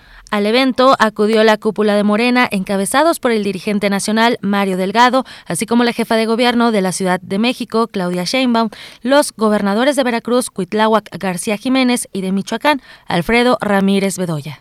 Pues vamos a conversar esta mañana sobre la llegada de Evelyn Salgado a la gubernatura de Guerrero. Y este día nos acompaña a través de la línea Vania Pillenut. Ella es cofundadora de Amapola Periodismo Transgresor, integrante del equipo de Revista Espejo e investigadora en el programa Noria para México y América Central. Vania Pillenut, gracias por estar con nosotros, con nosotras en primer movimiento. Una vez más, bienvenida, gracias. No escuchamos a Vania, ah, a Vania Pillenot. Por ahí dio alguna señal, querida Vania, ¿nos escuchas? vamos a pedirte si te puedes situar en un lugar eh, que tenga una mejor recepción para la comunicación. Eh, te escuchamos un poquito eh, con interferencia, Vania. Vamos a hacer una, una prueba y si no te regresamos. ¿Me escuchan mejor? La verdad es que no, se sigue escuchando un poquito complicado. Vamos, vamos a regresar a Vania Pillenut a darle oportunidad de que pueda situarse en un lugar mejor, a volver a, reanudar pues la comunicación con nuestra invitada de hoy eh, de Amapola Periodismo Transgresor para hablar pues de esta toma de protesta en el Congreso local de la ya hoy gobernadora Evelyn Salgado Pineda, pues donde hemos dicho y, se sabe, pues ha trascendido que la eh, erradicar la violencia contra las mujeres será una prioridad en su gobierno, así lo ha dicho, entre otros elementos que a ver si tenemos ya oportunidad de conversar. Vania, ¿nos escuchas? Todavía no nos escucha, querida Bere. Ahorita nos enlazamos nuevamente con Vania Pillenó. Y bueno, pues sí, hablar de, esta protesta para gobernar Guerrero a partir del 15 de octubre de este 2021 y estará Evelyn Salgado Pineda en la gubernatura hasta el 14 de octubre del 2027. Son varios los ejes centrales de su gobierno, eh, un combate frontal a la corrupción, crecimiento económico también, el respeto a los derechos humanos, también la, eh, la promoción o promover la liberación de presos de conciencia, también la promoción de la participación social. Y ya tenemos, para hablar de estos ejes que ha comentado Evelyn Salgado, ya tenemos en la línea a, Vania, a Vania Pilleno. Vania, bienvenida eh, y gracias por acompañarnos en este espacio radiofónico. Todavía no la escuchamos. ¿Te encuentras por ahí, Vania Pilleno? Sí, aquí estoy. Ya, espero que ya me escuchen bien. Ya te escuchamos claramente. Muchas gracias. Gracias por, por hacer este esfuerzo. Pues bueno, eh, estamos dando esta introducción de lo que fue la toma de protesta en el Congreso local de la gobernadora Evelyn Salgado Pineda. Cuéntanos eh, cómo, cómo se vio no solamente la toma, sino el ambiente en general en el que se desarrolló pues la campaña, eh, la elección y finalmente pues este momento de la toma de protesta de Evelyn Salgado. Sí, efectivamente, creo que esta elección es un hito en la historia política de Guerrero, porque no nada más Evelyn Salgado Pineda es una de las siete gobernadoras electas en esta en estos sufragios del, del 2021, sino porque también dos de los municipios relevantes de aquí del estado, que son Chilpancingo y el, el, municipio de Acapulco, también serán gobernados por mujeres. En el caso de Acapulco es la segunda vez que una mujer gobierna este municipio turístico, el, uno de los más importantes, el que tiene mayor población, tiene más de un millón de, de habitantes, el puerto de Acapulco, y Chilpancingo, la capital política del estado donde se encuentran los tres poderes, pues también lo ganó Norma Otilia, que es una mujer que también llega por Morena, y entonces en, se da en un contexto en donde después de la reforma política que hubo, que exigía paridad de género en el, en el Congreso, pues también vamos a tener el 50% de diputadas mujeres. Entonces es importante decir que más allá del contexto en el que el padre de Belín, Félix Salgado Macedonio, eh, enfrentó estas acusaciones de acoso y violencia sexual, ella llega con condiciones políticas en las que las mujeres en, en, el contexto guerrerense, un contexto en donde nunca había habido una gobernadora mujer, pues llega y llega a Aropa también por un gabinete en donde se fija por esta paridad. Es importante decir el desenlace porque hubo meses muy complicados y de incertidumbre política, porque ustedes recordarán que Morena, ante estas acusaciones, pues se tardó, hubo, allí eh, varios días, varias semanas, en donde era complicado pensar en el desenlace del día de hoy. Entonces, eh, además, pues llega en un contexto feminicida. Guerrero tiene doble alerta de violencia de género y es un estado con deudas históricas como Ayotzinapa. Todavía los padres y madres y el movimiento en general que exige la, aparición de los 43 normalistas de Ayotzinapa, hecho atroz que ocurre en el 2014, pues todavía es un asunto pendiente que este gobierno que salió del el priista Héctor Astudillo Flores dejó pendiente, así como dejó pendiente pues el pasado gobierno de Peña Nieto y lo tuvo que retomar este actual gobierno de Andrés Manuel López Obrador. Y sí, lo que vimos fue un desfile también importante de cuadros políticos de la 4T y varios periódicos locales titularon en este contexto de la llegada de Belín, arranca la era de la 4T en Guerrero, lo cual pues eh, de alguna manera se da más visible por la gubernatura, pero que ya había habido en la pasada elección intermedia, pues varios cuadros políticos que sí llegaron por el partido del presidente. Entonces, pues es lo que puedo comentar del, del contexto político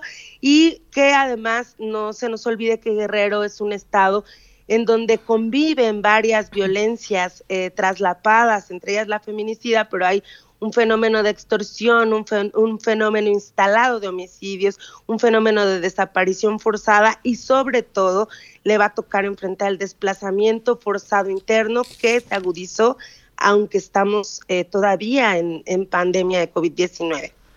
Vania Pillano, a mí me gustaría, ya que pones en la mesa estos temas de la paridad de género, Evelyn eh, presentó su nuevo gabinete estatal conformado por 10 mujeres, 10 hombres, pero mencionas también algo muy importante que nos puedes compartir, eh, cómo se vislumbra el tema de género en esta gestión, sobre todo por, por esto que también pones en la mesa, ¿no? Félix Salgado eh, fue acusado de abuso sexual, pero también Evelyn Salgado, por otra parte, además de ser la primera mujer gobernadora de Guerrero, pues dentro de sus primeras acciones estará con la venta de niñas para matrimonio. ¿Cómo se vislumbra pues todas estas acciones que ella menciona, sobre todo pues para todas las personas que viven en Guerrero?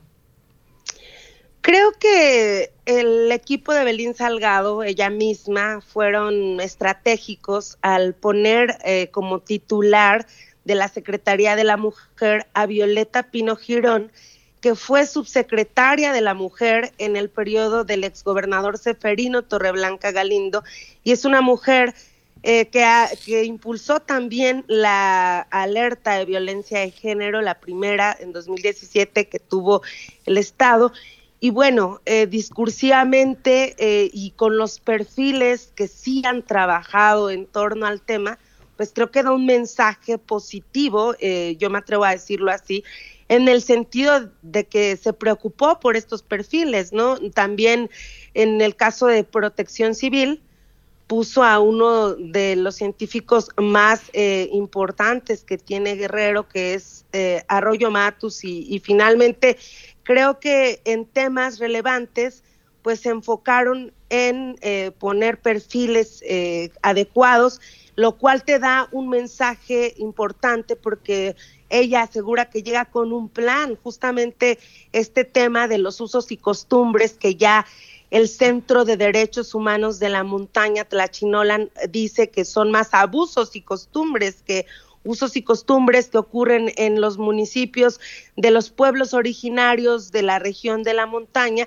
y en donde efectivamente eh, Tamara, efectivamente Berenice, a la fecha siguen cometiéndose estos abusos por parte de familiares que pagan entre 100 mil, 30 mil, las cantidades son diversas y toman a las mujeres de su propiedad. Creo que al, discursivamente eh, Evelyn Salgado eh, prometió que nunca más un gobierno machista y bueno, pues también emulando el discurso López Obradorista, pues ella se compromete a no mentir, a no robar, a no traicionar al pueblo de Guerrero. Y en este sentido creo que prioriza a las mujeres, eh, hubo muchas mujeres, sobre todo de pueblos originarios, niñas que la acompañaron en este acto de toma de protesta y por lo menos eh, em, digamos que discursivamente y en las acciones que ella toma eh, como arranque, pues vamos a, estamos viendo que, que puso acción para que su gobierno pudiera dar algún resultado, que lo logre o que ella verdaderamente y su equipo, a pesar de las buenas intenciones que ella dejó en la mesa y las promesas que hizo ante el pueblo guerrerense, pues vamos a ver si las cumple. De este lado, lo que podemos decir es que vamos a ser muy críticos con el poder, vamos a ser muy críticas, vamos a ser muy críticos los periodistas en el sentido de, que estas, estos compromisos se cumplan, porque efectivamente no llega en un contexto fácil, eh, hay, hay endeudamiento en el gobierno del estado, también hay endeudamiento en los municipios y creo que son buenas intenciones y dijo promesas eh, completamente claras, enfáticas, efectivamente dijo nunca más Ayotzinapa, nunca más la venta de niñas. Eh, en la montaña, no más represión a luchadores sociales y dijo que trabajará este para que no vuelvan a registrarse este tipo de, acciones, este tipo de atrocidades, pero vamos a ser muy, muy vigilantes de este gobierno. Vania Pillenó, eh, te pregunto, bueno, sabemos que una de las críticas que se hacen desde los feminismos es que al hablar, al hablar de una mujer siempre se hace referencia, pareciera al subtítulo de es la esposa de tal o su hijo es tal, su padre es tal, eh, y bueno, esa es una de las críticas que ha hecho el feminismo, pues quitarle esos, eh, pues esa, ese tutelaje de los hombres en torno a una mujer que destaca en cualquier ámbito de la vida. Eh, para eso me parece importante que, bueno, primero preguntarte si crees que Evelyn Salgado tiene de sí y por sí, eh, por mérito propio, pues esa posibilidad de poner y armar su propio lugar, su propio proyecto, eh, lejos, digamos, no del partido, porque finalmente es el partido el que la abandera, pero, pero, pero sí de, de, la gran figura política que ha representado su padre para, para el gobierno, para el, para el estado de Guerrero, perdón, y, y, y para ello también tendríamos que pensar y saber cuál es el, em, digamos, el perfil de la propia Evelyn Salgado, su carrera política, sus méritos. Finalmente, el pueblo pues le da la confianza para ser gobernadora del estado. ¿Cómo ves esta cuestión? ¿Quién es Evelyn Salgado, Vania Pilleno? Pues mira, eh, Evelyn Salgado no tiene realmente una trayectoria política visible y a mí no me gusta mencionar que siempre ha estado a la sombra de su padre porque Finalmente, su padre es uno de los cuadros políticos más importantes de la 4T. Él fue del grupo de amigos de AMLO que siempre han estado en este movimiento de regeneración nacional del presidente, en donde han posicionado la, pues el discurso de la 4T en varias regiones, entre estas la Tierra Caliente y la zona norte, que es donde tienen ellos mayor injerencia, quiero decir Iguala, eh, para ubicar la zona norte, donde ocurre la, la tragedia de los, de, los 43 el, en 2014 y en la zona norte, y son una familia política, pero que la, eh, cuyo rostro visible es Félix Salgado. Evelyn fue eh, la presidenta del DIF cuando Félix Salgado fue presidente municipal de Acapulco y de allí participó en algunas tareas que tenían que ver pues con, con gestionar eh, programas que tenían que ver con las mujeres o, tener también pues un, rostro muy visible que tenía que ver con estas comisiones de género que se empezaban a conformar a, a, principios del 2010. Pero realmente no tiene una trayectoria política en donde ella visiblemente haya eh, postulado a un, a un puesto de representación, ¿no? Ella eh, pues realmente llega en, en, un contexto en el que, pues sí, tiene que entrarle al quite, por así decirlo, a la candidatura, porque por, eh, por este contexto en donde su padre, pues fue acusado. Eh, visiblemente y hubo una resistencia que hay, el movimiento feminista está más vivo que nunca y creo que va a escrutinar bastante las acciones de esta gobernadora, porque efectivamente si llega ella como mujer y como ahora la primera mujer gobernadora en la historia de Guerrero, es por esta exigencia del movimiento feminista, de los feminismos a nivel nacional, no solo en Guerrero, aunque en Guerrero hay un feminismo bastante fuerte. Y creo que sí es importante eh, descartar que ella tenía una trayectoria política. No, no me gusta ser de las que, que porque tuvo algún puesto en, pues, en el ayuntamiento, dice que ella tiene carrera política. Sin embargo, tampoco creo que yo me declino a pensar que ella está eh, sin agencia, que Belín Salgado llega sin decisiones o que llega. Vamos a ver, creo que es importante dar un tiempo para ver si, verdad, si verdaderamente está eh, su padre moviendo todos los hilos. Y lo que sí puedo comentar, un día antes, el 14 de octubre, un día antes de la toma de protesta de Belín Salgado, su padre se está placeando en Chilpancingo, en la plaza, y, creo que esto no es buena señal porque efectivamente Félix eh, actúa como su principal operador político, como un rostro bastante visible dentro del gobierno de Belín Salgado, aunque él ha dicho que es senador y que a él no le interesa eh, tener injerencia, pues esto sí es completamente de dicho, porque en los hechos vemos gente muy, muy allegada a Félix Salgado Macedonio, como Saúl López Ollano, a quien Evelyn Salgado eh, nombra el secretario general de gobierno. Entonces creo que eh, debemos ser vigilantes, debemos estar muy cerca viendo qué haciendo este gobierno encabezado por Evelyn Salgado, pero también no soy de la idea de pensar que ella es una mujer sin agencia y que por su falta de experiencia política no tiene claridad de los problemas estructurales de Guerrero. Los problemas estructurales de Guerrero están a la, a la vista de todas, de todos. Creo que ella, antes de tomar protesta, tuvo charlas que tenían que ver con, con esta venta de, de, niñas en la región de la montaña.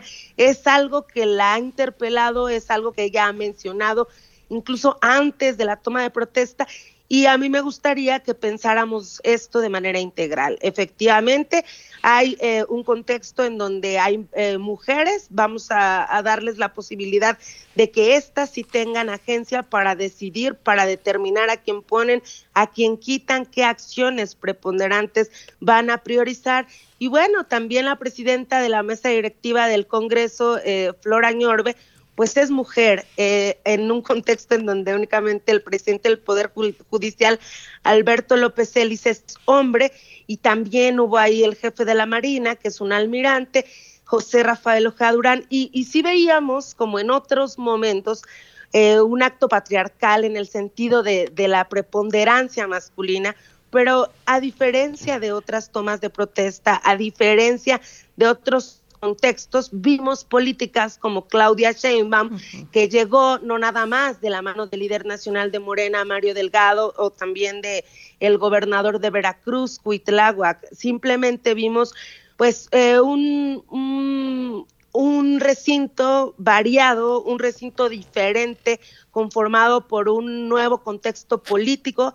Sin embargo, pues vamos a estar muy, muy vigilantes para que esto que se ve de entrada prometedor, pues realmente se cumpla y esta, esta carga que hay o este peso que, verdaderamente debe sentir Evelyn, de, de sentirse revisada por los feminismos, pues se cumplen acciones sustantivas que beneficien a las mujeres guerrerenses. Una última cuestión antes de despedirnos, eh, Vania Pillenó. Eh, ¿quiénes, ¿Quiénes acompañan en su gabinete a Evelyn Salgado? Ya nos has dado parte de algunos de los perfiles que destacan en cuestiones de mujeres, por ejemplo, pero, pero hay mucho más por saber eh, en seguridad, en salud, en turismo, también muy importante, en cuestiones agrícolas, rurales. Cuéntanos un poco del perfil de quienes están acompañando en su gabinete. Bueno, pues ya les comentaba yo de este perfil de Roberto Arroyo Matus, que él es un, un científico de lo más renombrado que eh, sale a cuento mencionar a, Roberto Arroyo Matus porque Guerrero es uno de los estados con más problemas, digamos, en, en cuanto a terremotos, en cuanto a desastres naturales y creo que este perfil va a ayudar bastante porque él siempre ha estado eh, atrás en lo, en lo meteorológico. Pero en el gobierno de Aguirre se hizo Secretaría de Protección Civil y que esté al frente, pues bueno, es importante. En la Secretaría de Salud, pues ah, está Ide Ibares Castro, que es importante mencionar que es gente allegada a, el, a su padre y que es de Acapulco y que bueno, tampoco se, se conoce en el ámbito de lo político y creo que es importante que una doctora que no es conocida en el ámbito de lo político, pues esté al frente de la Secretaría de Salud, que es una de las secretarías que más eh, presupuesto tiene. Raimundo Segura Estrada en la Secretaría de Finanzas también. Él no tiene un rostro político visible, ha estado detrás de los políticos y creo que esto es importante en el sentido pues de las decisiones financieras porque siempre había eh, gente visiblemente allegada. Es importante también eh, la Secretaría de Agricultura, Jorge Peto Calderón. Él es un académico de la Universidad Autónoma de Guerrero y que siempre estaba llegado a movimientos que tienen que ver con la izquierda, pero que no había tenido un cargo político.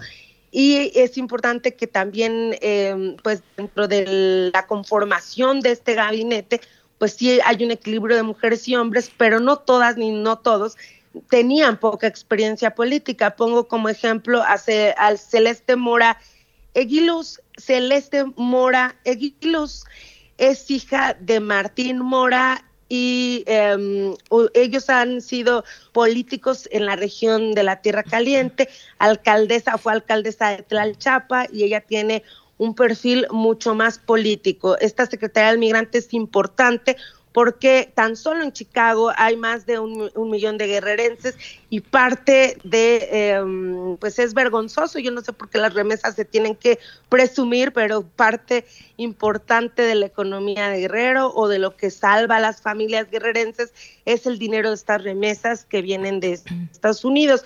Por mencionar otro perfil, pues ya decía yo, Violeta Pino Girón, al frente de la Secretaría de la Mujer. Este perfil es relevante por, por la parte que ella tiene en, en las organizaciones feministas y por la parte que ella ha tenido también en el gobierno anterior de Seferino Torreblanca Galindo, eh, pues ella fue subsecretaria de la mujer, entonces pues tiene experiencia, ha capacitado ayuntamientos y creo que tiene pues una visión bastante clara de lo que hay que combatir en torno al rezago de, derechos que hay eh, en el estado de Guerrero, hablando sobre todo en los pueblos originarios. En la Secretaría de la Juventud está Jessica Maldonado, otro perfil poco político.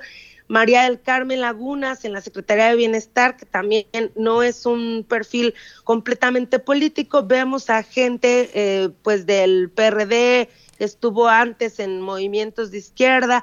En la Secretaría del Medio Ambiente está también eh, un cuadro un poco político, pero más científico que político, Ángel Almazán Juárez.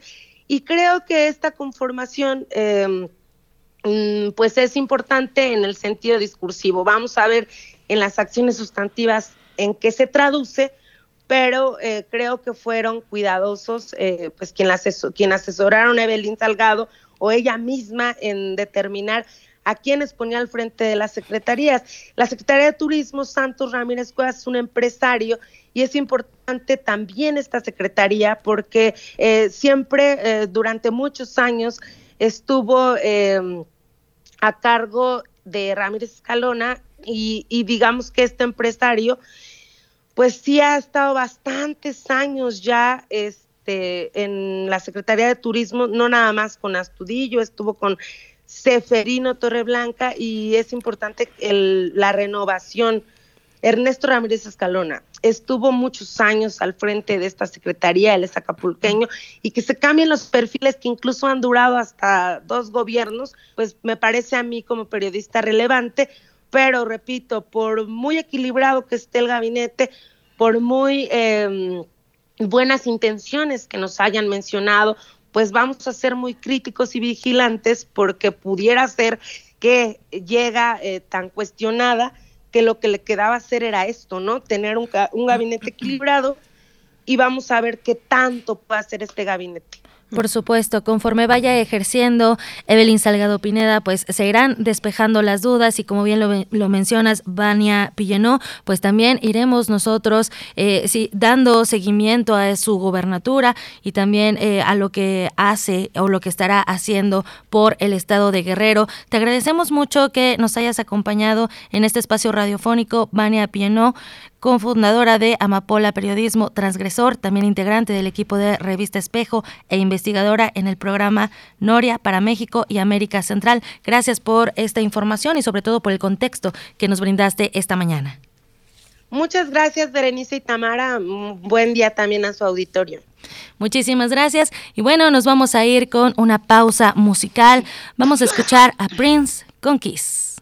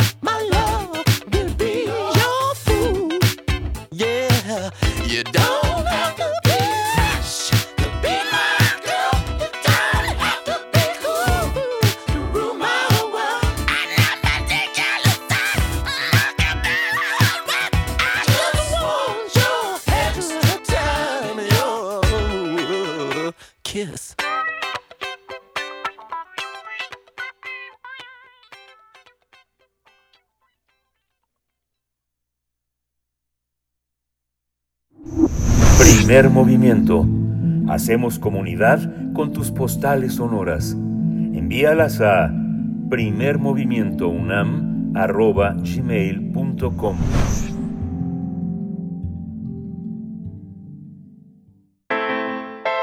Nota Internacional Taiwán y China enfrentan su peor crisis en décadas ante el aumento de la tensión militar. Esto se debe a que en las últimas semanas China intensificó su acoso contra la isla al reclamarla como propia. China inició un número récord de vuelos militares en territorio taiwanés con el objetivo de mostrar sofisticación militar y dejar claras sus ambiciones territoriales en la región. Frente a estos hechos, las autoridades taiwanesas aseguran que las relaciones entre ambos países atraviesan su peor momento en los últimos 40 años, debido a que la presión sostenida por parte de China y sus sobrevuelos en la zona de identificación de defensa aérea pues se ha incrementado. Estos actos han encendido las alarmas en la isla, mientras que la prensa china lo calificó como un, fuente, un fuerte aviso a los secesionistas taiwaneses y a los países extranjeros que les apoyan. Cabe señalar que las operaciones chinas se produjeron días antes del Día Nacional de la República China, que se celebra el 10 de octubre, y justo en un momento de creciente poder diplomático y militar. Beijing considera a Taiwán como su soberanía propia y solamente reconoce que está administrada de forma independiente por otro gobierno, algo similar a lo que ocurre en Hong Kong. No obstante, desde Taiwán mantienen su diferenciación respecto a China, considerándose un Estado propio. Pues vamos a realizar un análisis esta mañana sobre las recientes tensiones entre, entre, Taiwán y China. Y este día nos acompaña ya a través de la línea la doctora Priscila Magaña. Ella es investigadora postdoctoral de la Facultad de Ciencias Políticas y Sociales de la UNAM, profesora de la Universidad Iberoamericana Campus Ciudad de México, doctora en Relaciones Internacionales y maestra en Estudios de Asia y África con especialidad en China. Doctora Priscila Magaña, qué gusto encontrarnos. Gracias por tomar esta conversación. Muy buenos días. ¿Qué tal? Muy buenos días, Berenice Tamara, un placer estar con ustedes. Gracias. Gracias.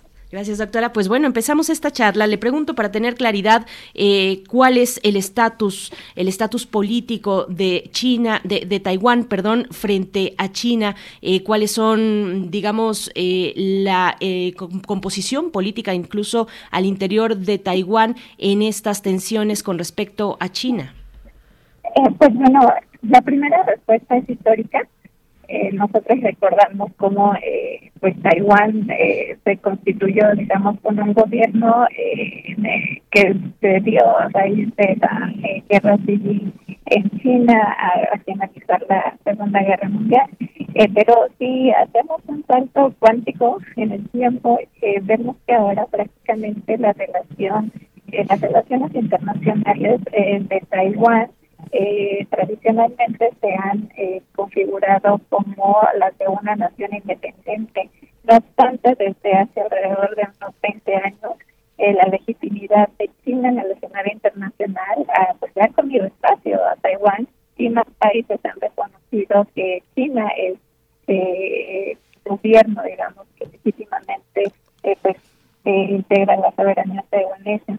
Sí, eh, doctora Priscila Magaña, perdón la interrupción eh, así, además intempestiva, pero no le estamos escuchando con atención. La vamos a regresar con la producción para poder restablecer esta comunicación y que le escuchemos pues desde el principio de su intervención, porque es muy importante pues conocer, tener ese contexto histórico que como nos dice la doctora Priscila Magaña, pues es la manera de entender lo que está ocurriendo en Taiwán, eh, un poco lo que decía decíamos ya, querida Tamara Quirós, en la introducción, es algo similar, digamos, a la idea que tenemos de Hong Kong y ya hemos visto, pues, eh, desde antes de la pandemia, pues, toda la revuelta, la protesta ciudadana eh, que se ha dado en Hong Kong, llegó la pandemia, bajó un poco esos ánimos por cuestiones eh, lógicas, imaginables, pero, pero es, son cuestiones que se quedaron ahí, son elementos que que, al pasar del tiempo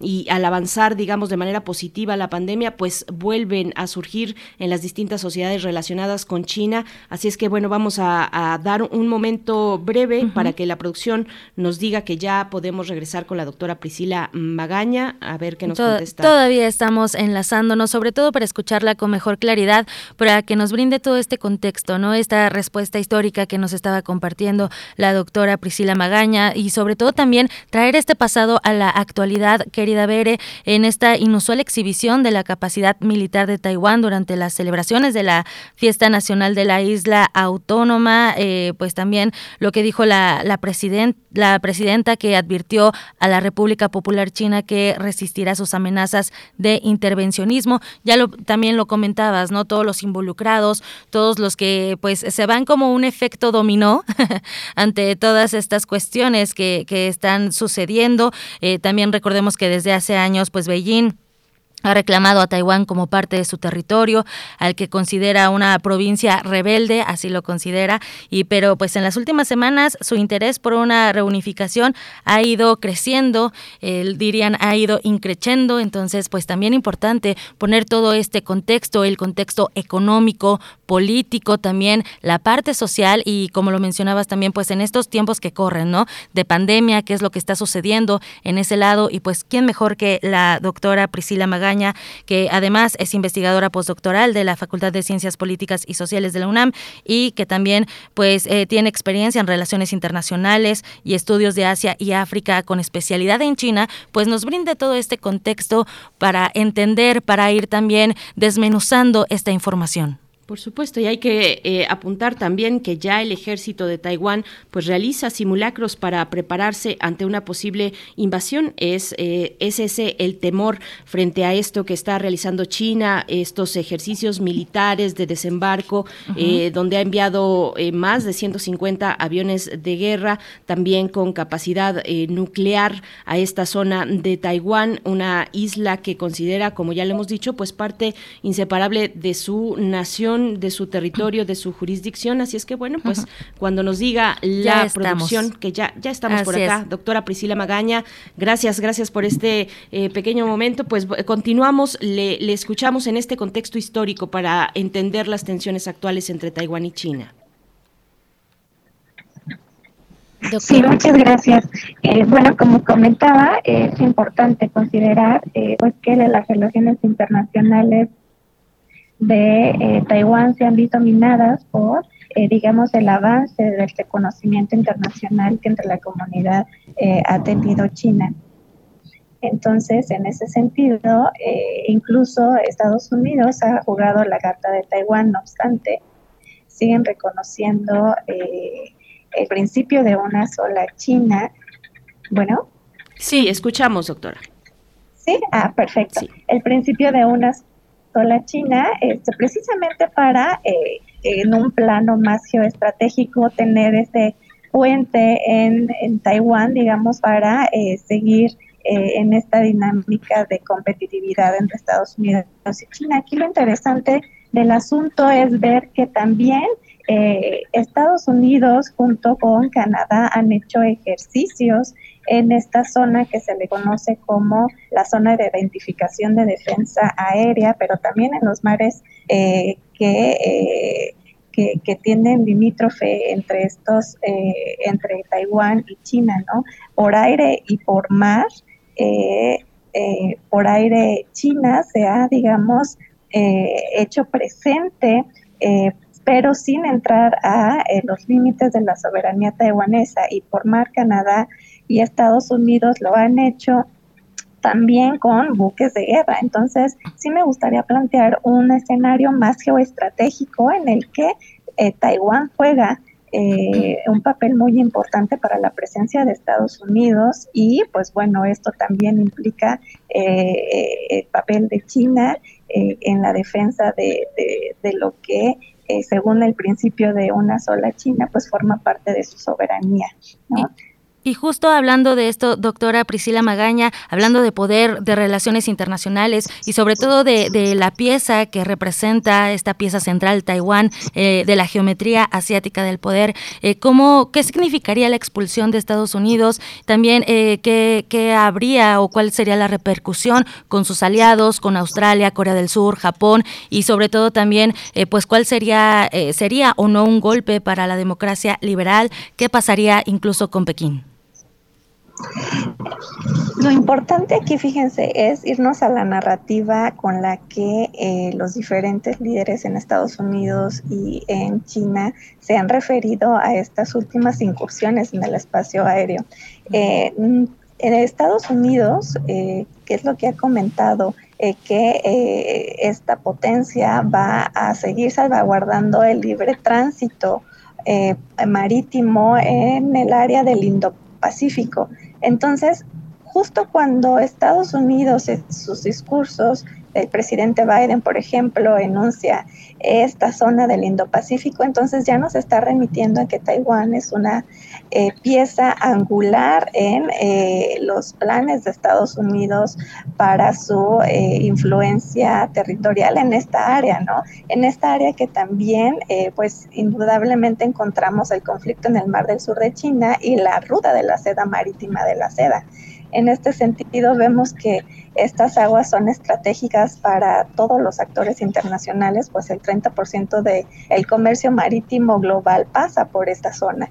Entonces, eh, es por esto que vemos aquí cómo los diferentes bloques, Estados Unidos y China, Estados Unidos con sus aliados, pues han, digamos, eh, centrado eh, su presencia, ¿no? Ya en meses pasados habíamos escuchado de la alianza de Estados Unidos con Gran Bretaña y Australia en el llamado AUKUS, eh, para, digamos, consolidar la, la, presencia con submarinos nucleares y la producción de submarinos nucleares, precisamente para este, consolidarse en esta parte del mundo, ¿no? Entonces, a la pregunta de cómo en el plano geoestratégico estamos eh, viendo el panorama en Taiwán, pues digamos que es una de las piezas eh, más en el tablero de, la, de, las tensiones, o más que tensiones, yo diría, del, de este proceso de reordenamiento del poder en, esta zona del Indo-Pacífico, que definitivamente eh, juega un papel importantísimo en este proceso de, esto sí, el reordenamiento económico del Atlántico al Pacífico porque recordemos cifras del Fondo Monetario Internacional antes de la pandemia, para 2024 prácticamente 7 de las 10 economías del mundo pues estarían en Asia, ¿no?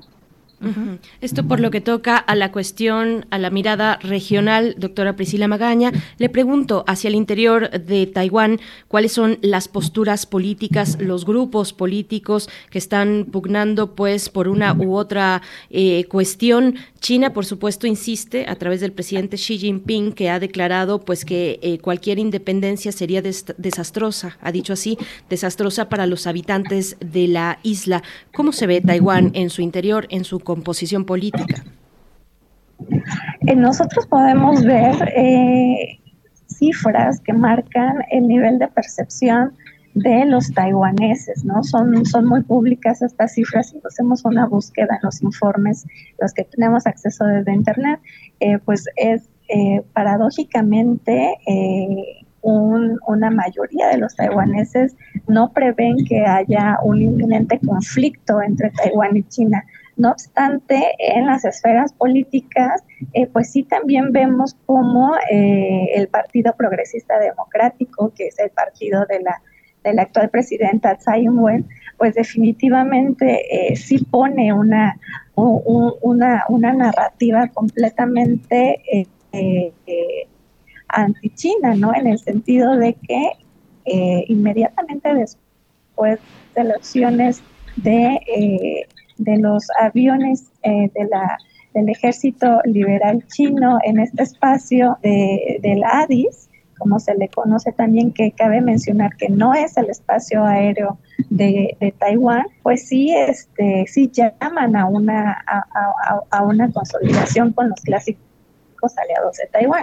El hecho es que, eh, paradójicamente, en esta esfera política en Taiwán, el partido, el Kuomintang, ese partido que eh, pues había eh, encontrado el enclave político en Taiwán después de la guerra civil, pues es el, partido que es más pro China, ¿no? Entonces, eh, esto lo traigo a la mesa pues para representar cómo al interior de la vida política taiwanesa y los partidos políticos, pues sí hay, un, hay un escenario de polaridad en los que eh, es pues prácticamente una realidad eh, que hay facciones políticas que sí están digamos pugnando por una reunificación con China. Entonces eh, a grandes rasgos em, entre la población aún no se percibe como un inminente conflicto material entre Taiwán y China en este proceso que posiblemente pueda ser una reunificación, como la llama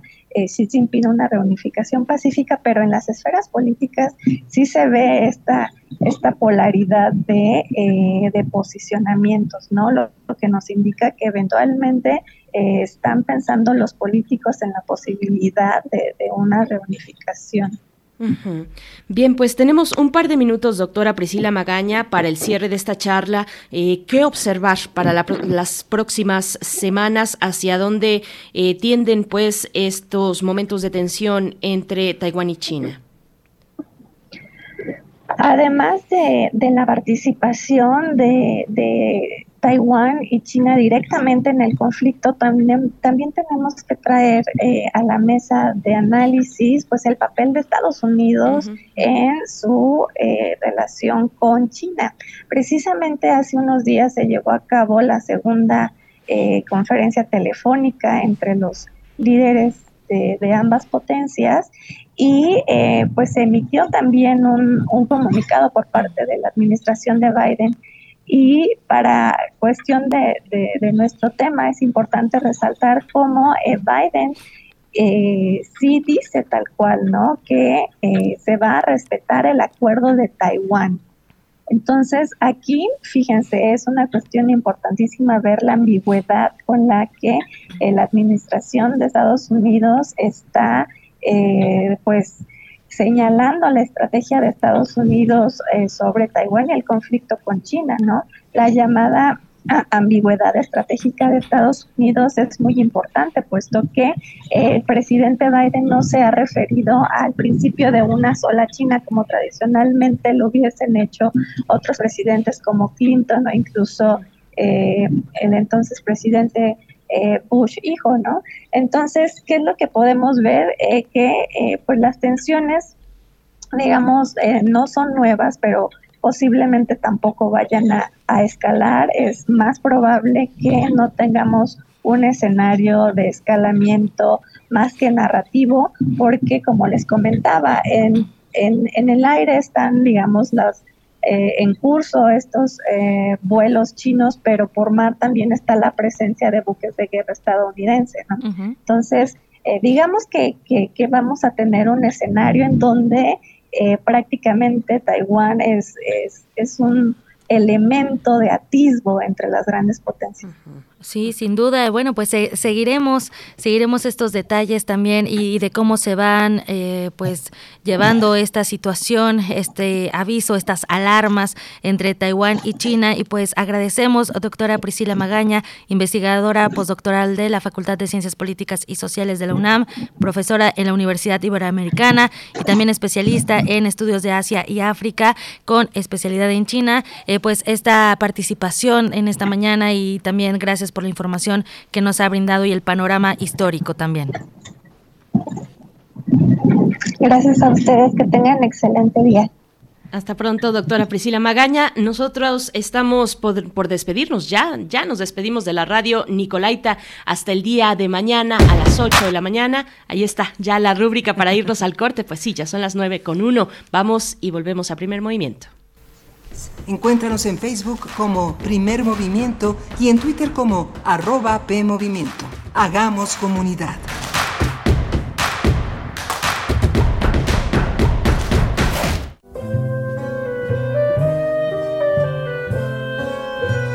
Gabinete de Curiosidades. Estrena nuevo horario.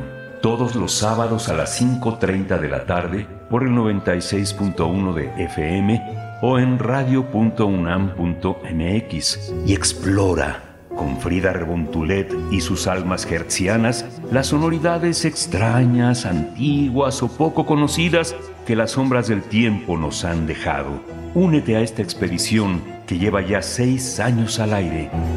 Radio UNAM, experiencia sonora.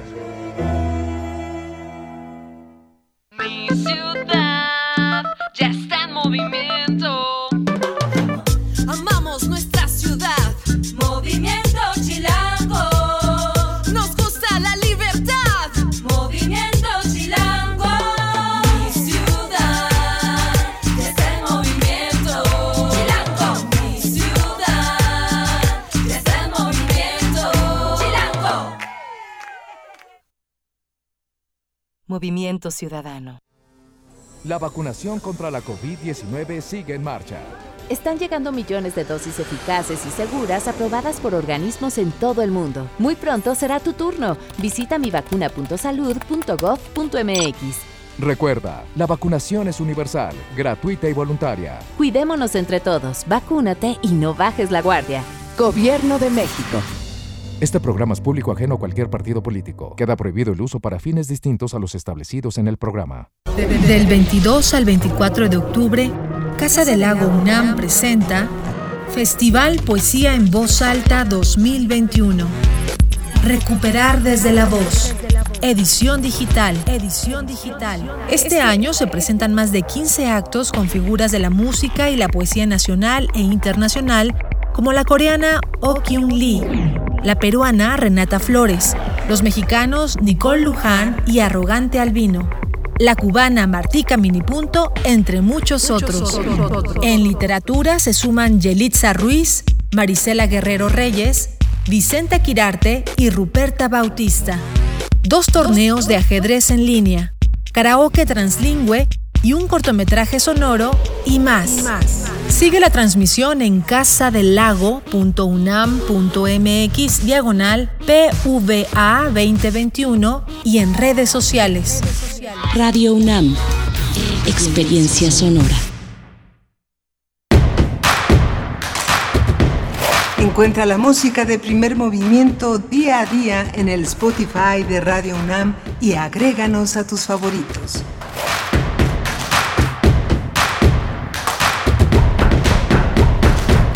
Queridos amigos, amigas de Primer Movimiento, bienvenidos a esta tercera hora ya, eh, tercera hora de transmisión.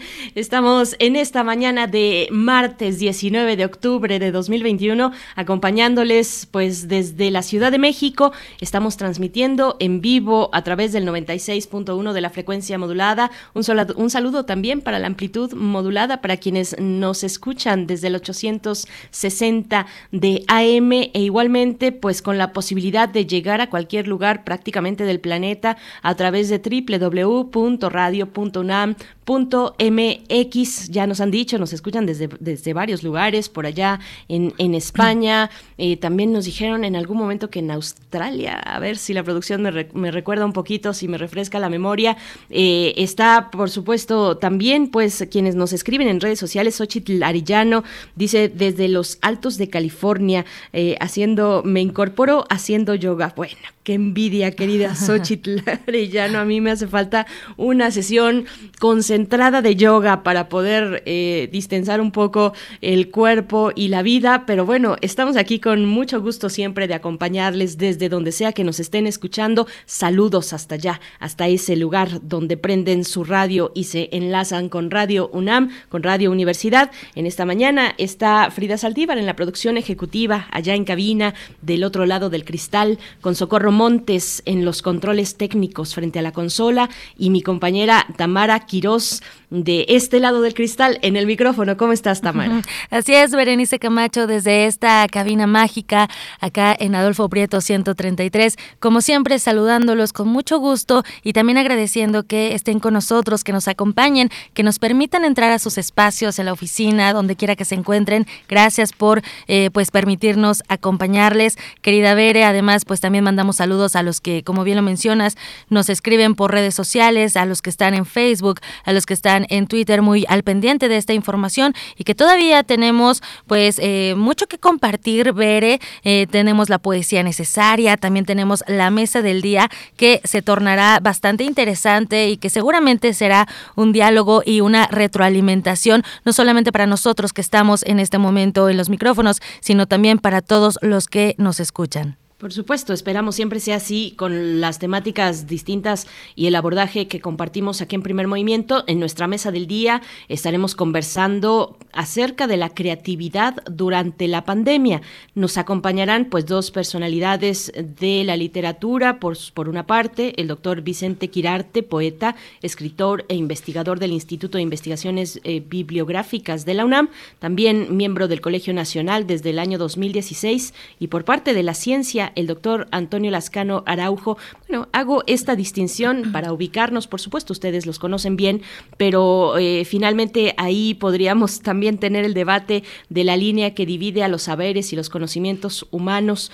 Pues bueno, eh, por ahí cuando yo estaba en mi etapa de estudiante, pues uno de los libros referentes era el de Abrir las ciencias sociales de Immanuel Wallerstein. Pero bueno, está ahí de fondo, pues, dónde se cruzan, cuáles son los límites y los puentes que tienen los distintos saberes, una tradición, pues, que viene desde, desde Grecia, este ordenamiento del conocimiento con Aristóteles, en fin, bueno, pero lo, de lo que vamos a hablar y al punto que voy es que por parte de la ciencia estará el doctor Antonio Lascano Araujo, doctor en ciencias por la UNAM, biólogo especializado en biología evolutiva, nos ha acompañado en distintas ocasiones eh, con una eh, presencia importante en medios como divulgador científico también.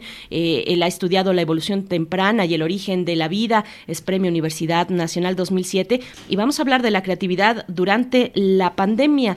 esto en el marco del sexto encuentro Libertad por el Saber, que se titula en esta ocasión La pandemia, retos y oportunidades, que se inauguró el pasado domingo 17 de octubre y que estará presente hasta el 23 de octubre con distintas mesas conversaciones, reflexiones, pues con ese título que propone el Colegio Nacional. Este encuentro lo coordina el doctor Antonio Lascano, que como repito, nos estará acompañando eh, este encuentro Libertad por, por, el Saber y pues bueno, mm, mucho que conversar, muy interesante también lo que ustedes nos puedan compartir en redes sociales ya lo hacen con otros comentarios y otras temáticas. Estuvimos conversando con Vania Pillenó, eh, cofundadora de Amapola Periodismo Transgresor, acerca de Evelyn Salgado eh, frente a la gubernatura de Guerrero. Pues bueno, ahí está una, em, un momento político para Evelyn Salgado, pues que llegó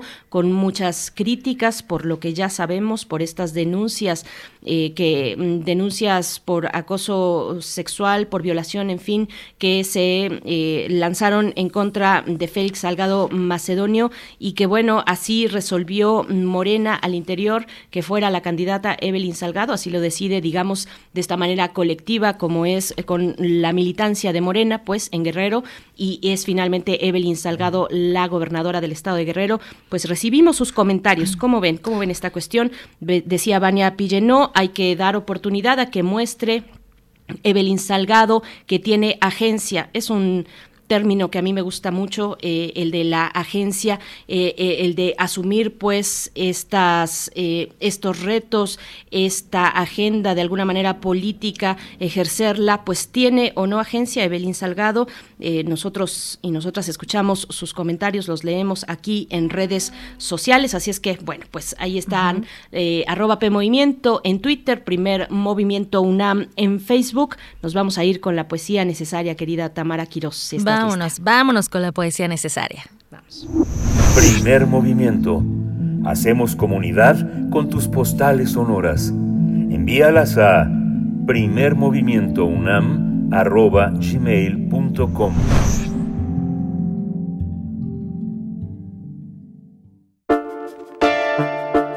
Es hora de Poesía Necesaria. Bere, Bere Camacho, pues este fin de semana quiero compartirles que, y no es por antojarles, o tal vez sí, Ustedes, ustedes, ustedes díganos en redes sociales.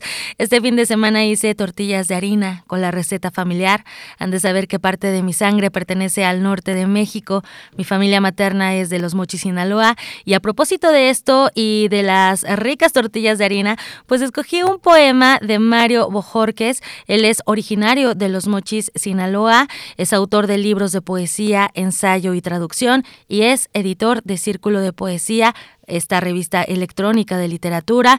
Y vamos a acompañar esta poesía con eh, la voz de El Canca, un cantautor, compositor y músico español que estará acompañado por la voz de Rosalén, quien también es cantante, compositora española. Así que los invito a que escuchen Gacela de Después del Amor de Mario Bojorques.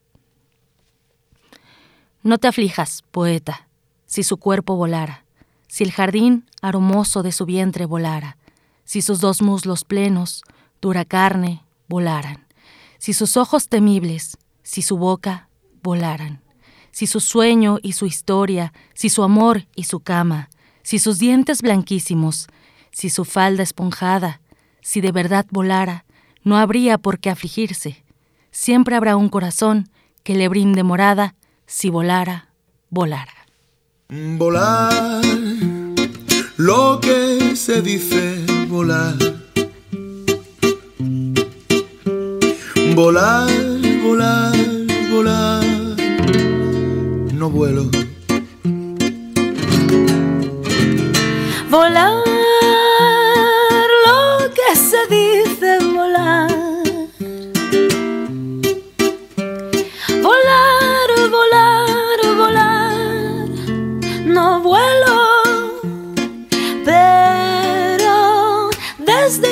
cambié el palacio por el callejón, desde que rompí todas las hojas del guion, si quieres buscarme, mira para el cielo. Pero desde que me dejé el bolso en la estación y le pegué fuego a la tele del salón, te prometo hermano que mis suelas no tocan el suelo. Solté todo lo que tenía y fui feliz. Solté las riendas y dejé pasar. No me ata nada no hay nada que guardar. Así que cojo impulso y a volar. Lo que se dice volar. Volar, volar, volar. No vuelo. Volar, lo que se dice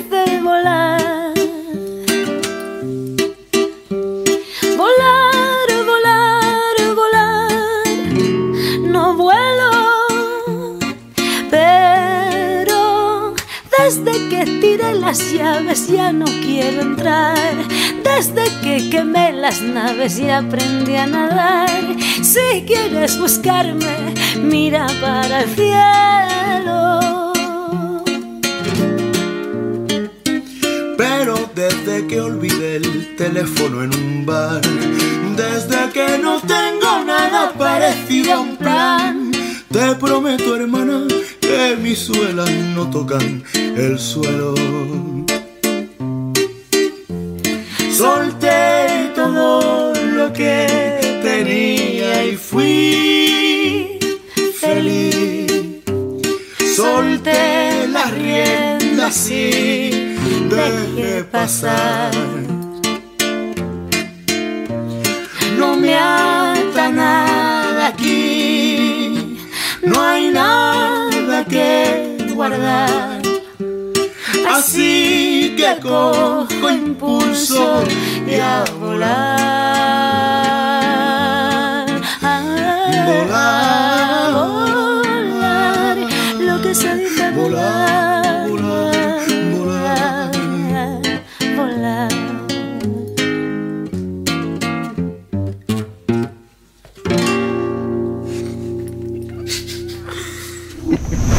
Primer movimiento. Hacemos comunidad en la sana distancia.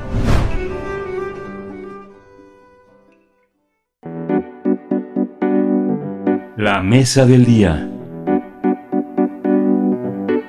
Este fin de semana comenzaron las actividades del sexto encuentro Libertad por el Saber en el Colegio Nacional, el cual está dedicado a revisar los efectos de la pandemia. Entre las actividades de este encuentro hay una serie de mesas destinadas a abordar el fenómeno de la pandemia desde su ángulo social, cultural y también creativo. La sexta edición de este encuentro tiene actividades presenciales abiertas al público con aforo limitado y las transmisiones en vivo se encuentran disponibles en las plataformas digitales del Colegio Nacional.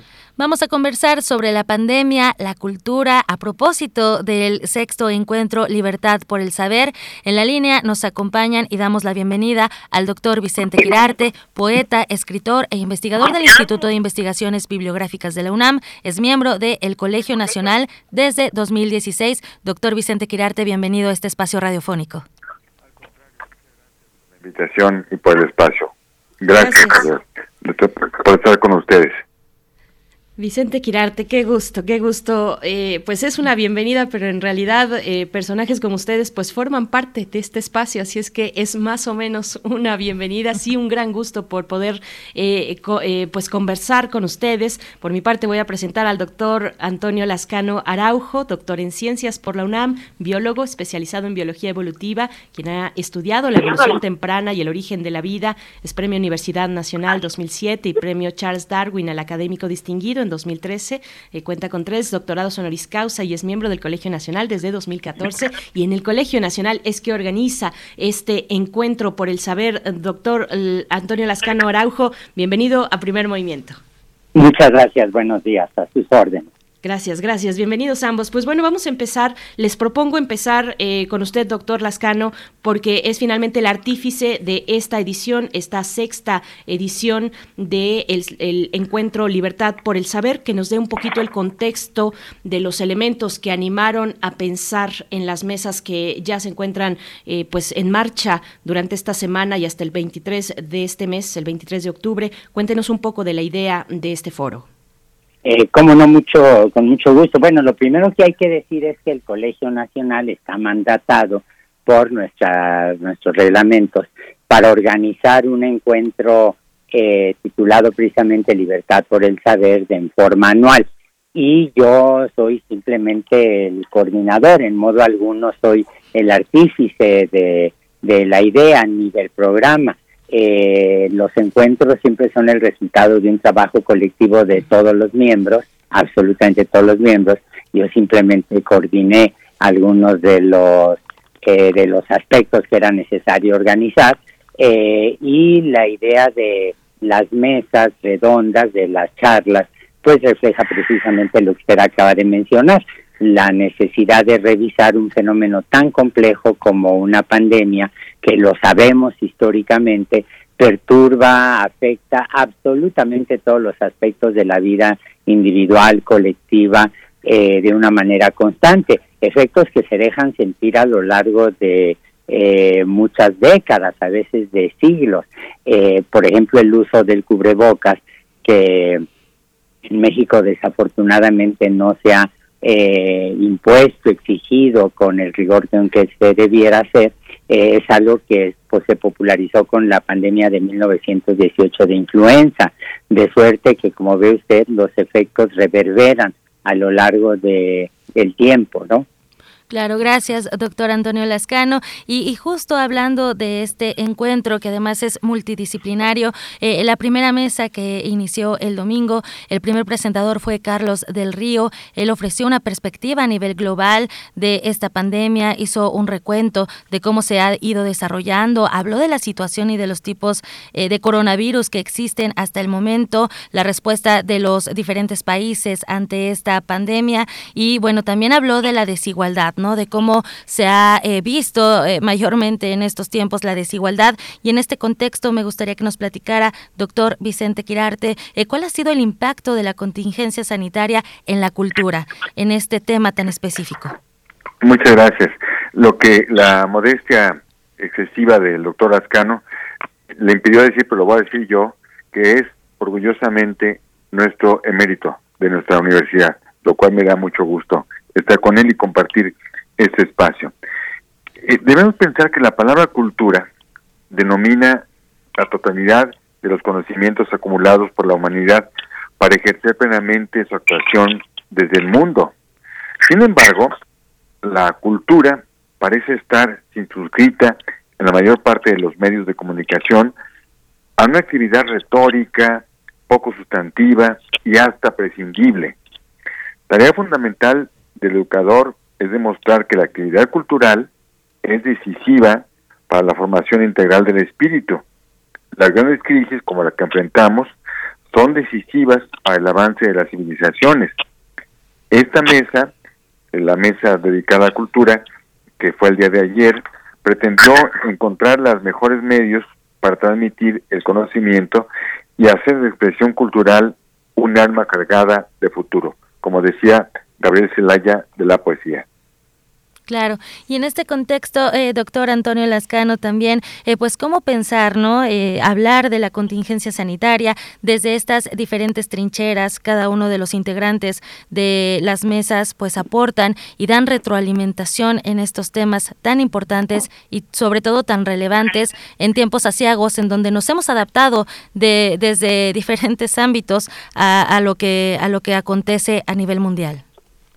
Bueno, desde luego que yo creo que la primer tarea de, de todas sociedades ante una situación así es evitar el contagio, proteger a los enfermos. Eh, si uno revisa lo que ha ocurrido a lo largo de estos casi dos años, eh, en realidad uno ve que las respuestas fueron variables.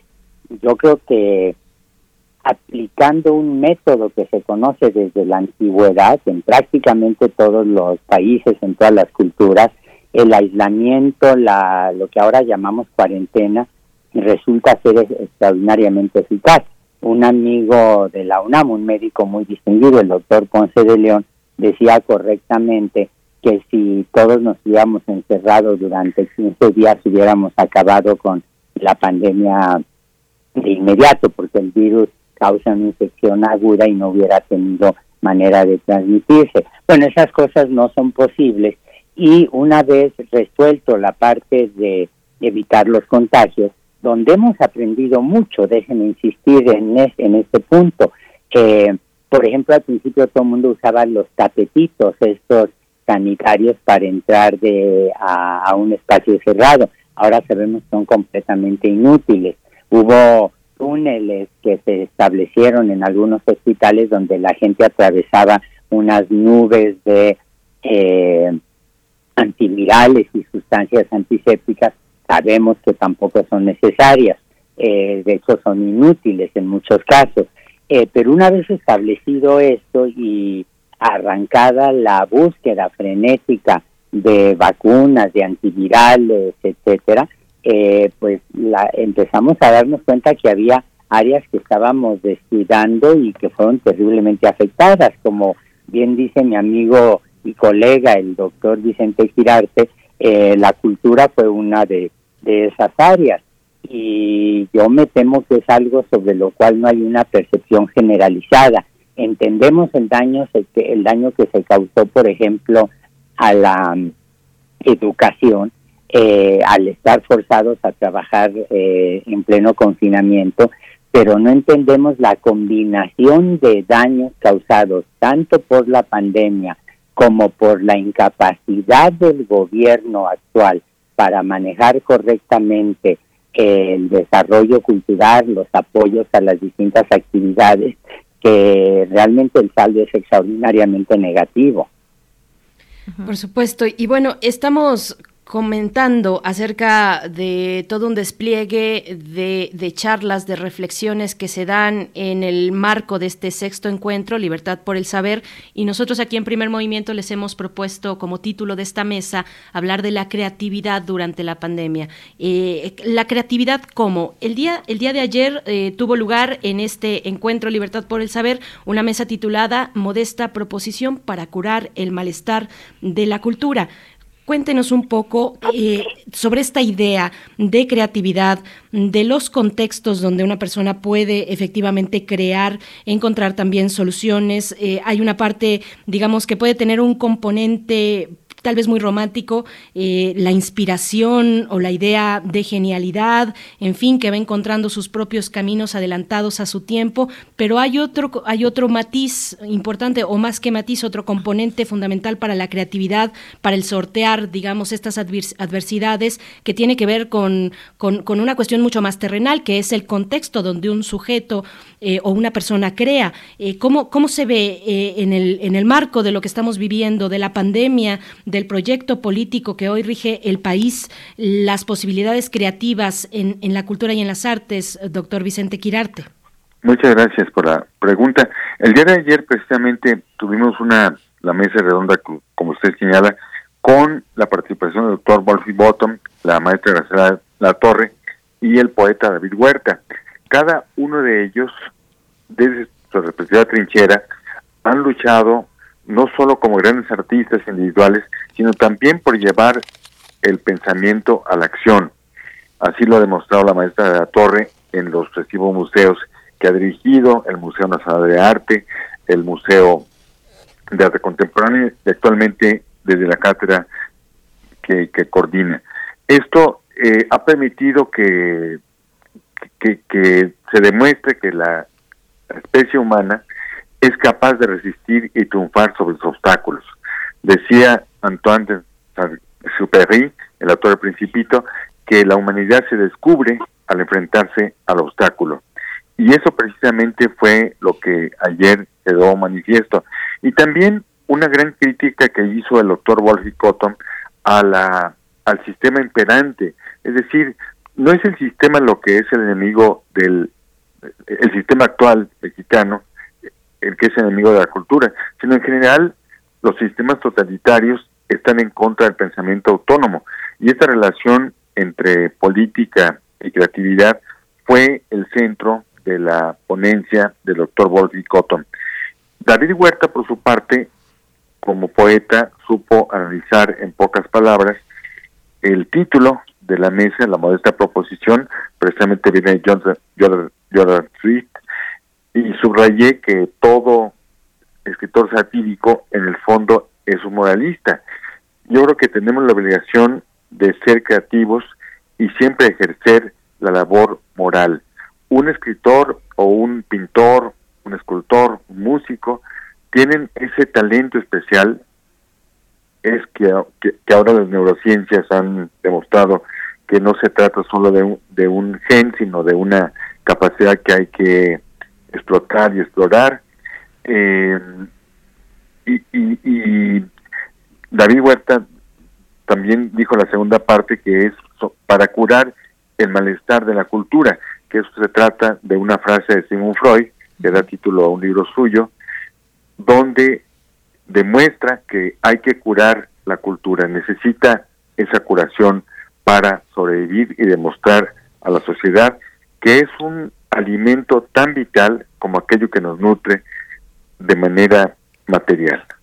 Doctor Antonio Lascano Araujo, de qué adolece la cultura en tiempos de pandemia. Y quiero aquí también poner eh, una frase que, el doctor Vicente Quirarte parafraseaba, pues, eh, esta idea de la poesía no vende porque no vende, porque la poesía no vende. Eh, vaya, es ahí un juego de palabras muy interesante sobre la postura de la, sobre muchas cuestiones, pero yo lo interpreté como la postura de, la cultura, de las artes, de, de la intelectualidad también frente frente, a su contexto, a su entorno y también a las posiciones de poder. Pero cuéntenos un poco, doctor Antonio Lascano Araujo, de qué adolece la cultura en tiempos de pandemia en México. Bueno, mire usted, eh, las actividades culturales entendidas de la manera limitada que ya muy bien señalaba eh, el doctor Quirarte al principio de esta charla, de ser vista únicamente como la poesía, la música, la escultura, la pintura, el teatro, etcétera. Eh, en México, en realidad, tuvieron un apoyo formal inmediatamente después de la revolución, en el momento en el que el Estado mexicano asume una responsabilidad que se ve reflejada en una política cultural de apoyo, de becas, pensemos en los muralistas, por ejemplo, que Vasconcelos apoya y demás, ¿no? Eh, ahí es perfectamente claro este proceso. La ciencia no, la ciencia la dejaron a un lado, pero eh, de cualquier manera, a pesar del apoyo formal que la cultura ha tenido, y hay un libro espléndido que ayuda a comprender esto, el de Marc Fumaroli, El Estado Cultural. Eh, en realidad, lo que uno ve es que eh, fuimos dando traspiés eh, a lo largo de estas, estos años, estos 100 años, eh, con la creación de eh, centros, con la creación de, de, por ejemplo, de secretarías, de eh, consejos para la cultura, etcétera. Pero desafortunadamente, y aquí yo creo que hay que subrayar esto, quienes llevan a cabo las actividades culturales, por ejemplo, la gente de teatro o, por ejemplo, la gente de música, si no están adscritos a una institución que tenga el poder, la autonomía, la capacidad económica como la UNAM, dependen de contratos o de temporales o de circunstancias que son que no que um, ellos no pueden controlar. El resultado es que, por ejemplo, con la suspensión de exposiciones, con la suspensión de conciertos, con la suspensión de recitales provocados por la pandemia, el gremio cultural se vio severamente afectado. En un momento en que el Estado mexicano, en que el gobierno actual estaba cambiando la idea de la cultura como una actividad abierta, cosmopolita, eh, que debe debe apoyar lo local, pero no puede olvidar eh, lo internacional, en un momento en que tenemos una visión completamente ramplona de lo que es la cultura, lo que don Alfonso Reyes llamaba el jicarismo por ahí de los años 30, ¿no? Eh, si ustedes se fijan, eh, eh, el caso paradigmático que ayer señalaba eh, precisamente la maestra Graciela de la Torre es esta sustitución de la estatua de Colón por una cabeza horrorosa, absolutamente horrorosa, de supuestamente eh, de una mujer de, de, con inspiración olmeca, qué sé yo, que recuerda de veras los momentos más cursis, más ramplones, más deplorables de la cultura nacional eh, o promovida oficialmente y se olvidan de la riqueza que México puede dar allí es donde yo veo un problema muy severo, en esta indefensión institucional que tienen muchísimos artistas, eh, muchísimos creadores, eh, y que no han sido vistos como una prioridad por parte del Estado mexicano. Claro, gracias, gracias doctor Antonio Lascano. Así es, eh, como bien lo menciona, pues las diversas expresiones artísticas han sido también un bálsamo, ¿no? Para el espíritu, sobre todo en estos tiempos, en estos meses de incertidumbre ante la pandemia. Eh, los artistas han sorteado varios desafíos. En este contexto, me gustaría preguntarle, doctor Vicente Quirarte, y retomando también el diálogo que, se mantuvo ayer en esta, mesa donde usted moderó, pues cómo, cómo eh, acerca de estos eh, de estos desafíos, pero también eh, no nada más eh, basarnos ¿no? En, en, lo que se ha sorteado, sino también en estas oportunidades. Cómo comunicarnos, cómo seguir en contacto a través de la virtualidad, del teletrabajo, a través de estas formas híbridas que hemos adoptado, cómo hacerlo a través de la cultura, a través de la poesía, la escritura y también el arte. Muchas gracias por la pregunta. Yo partiría de la base de una manifestación expresada por mi amigo, crítico literario Alberto Paredes, cuando dice que nosotros ejercemos el arte de la queja. Los artistas permanentemente estamos quejándonos de que algo nos falta. Y precisamente el gran arte nace contra algo a pesar de algo. Sin embargo, no culpemos al Estado de, de que no existe tiempo para crear. Siempre existirán las circunstancias para hacerlo y si no, las buscamos. De hecho, el sábado 23, eh, Juan Villoro dirige una mesa titulada La creatividad durante la pandemia. ¿De qué manera este esta reclusión involuntaria nos ha permitido crear y para esto invitó a Carlos Amorales, a Natalia Beristain, a Bárbara Colio, Gabriela Ortiz, para que demuestren y que platiquen sus experiencias en este en este confinamiento que provoca la pandemia. Ahora, en cuanto a las oportunidades, yo pienso que gracias a la pandemia hemos tenido, al menos en el Colegio Nacional, un auditorio mayor que el que tenemos en actividades presenciales.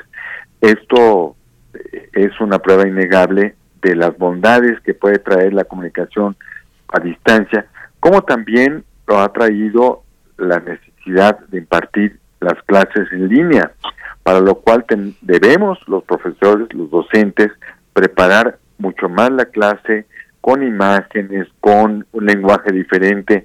Todo eso lo hemos aprendido sobre la marcha y ha sido muy positivo.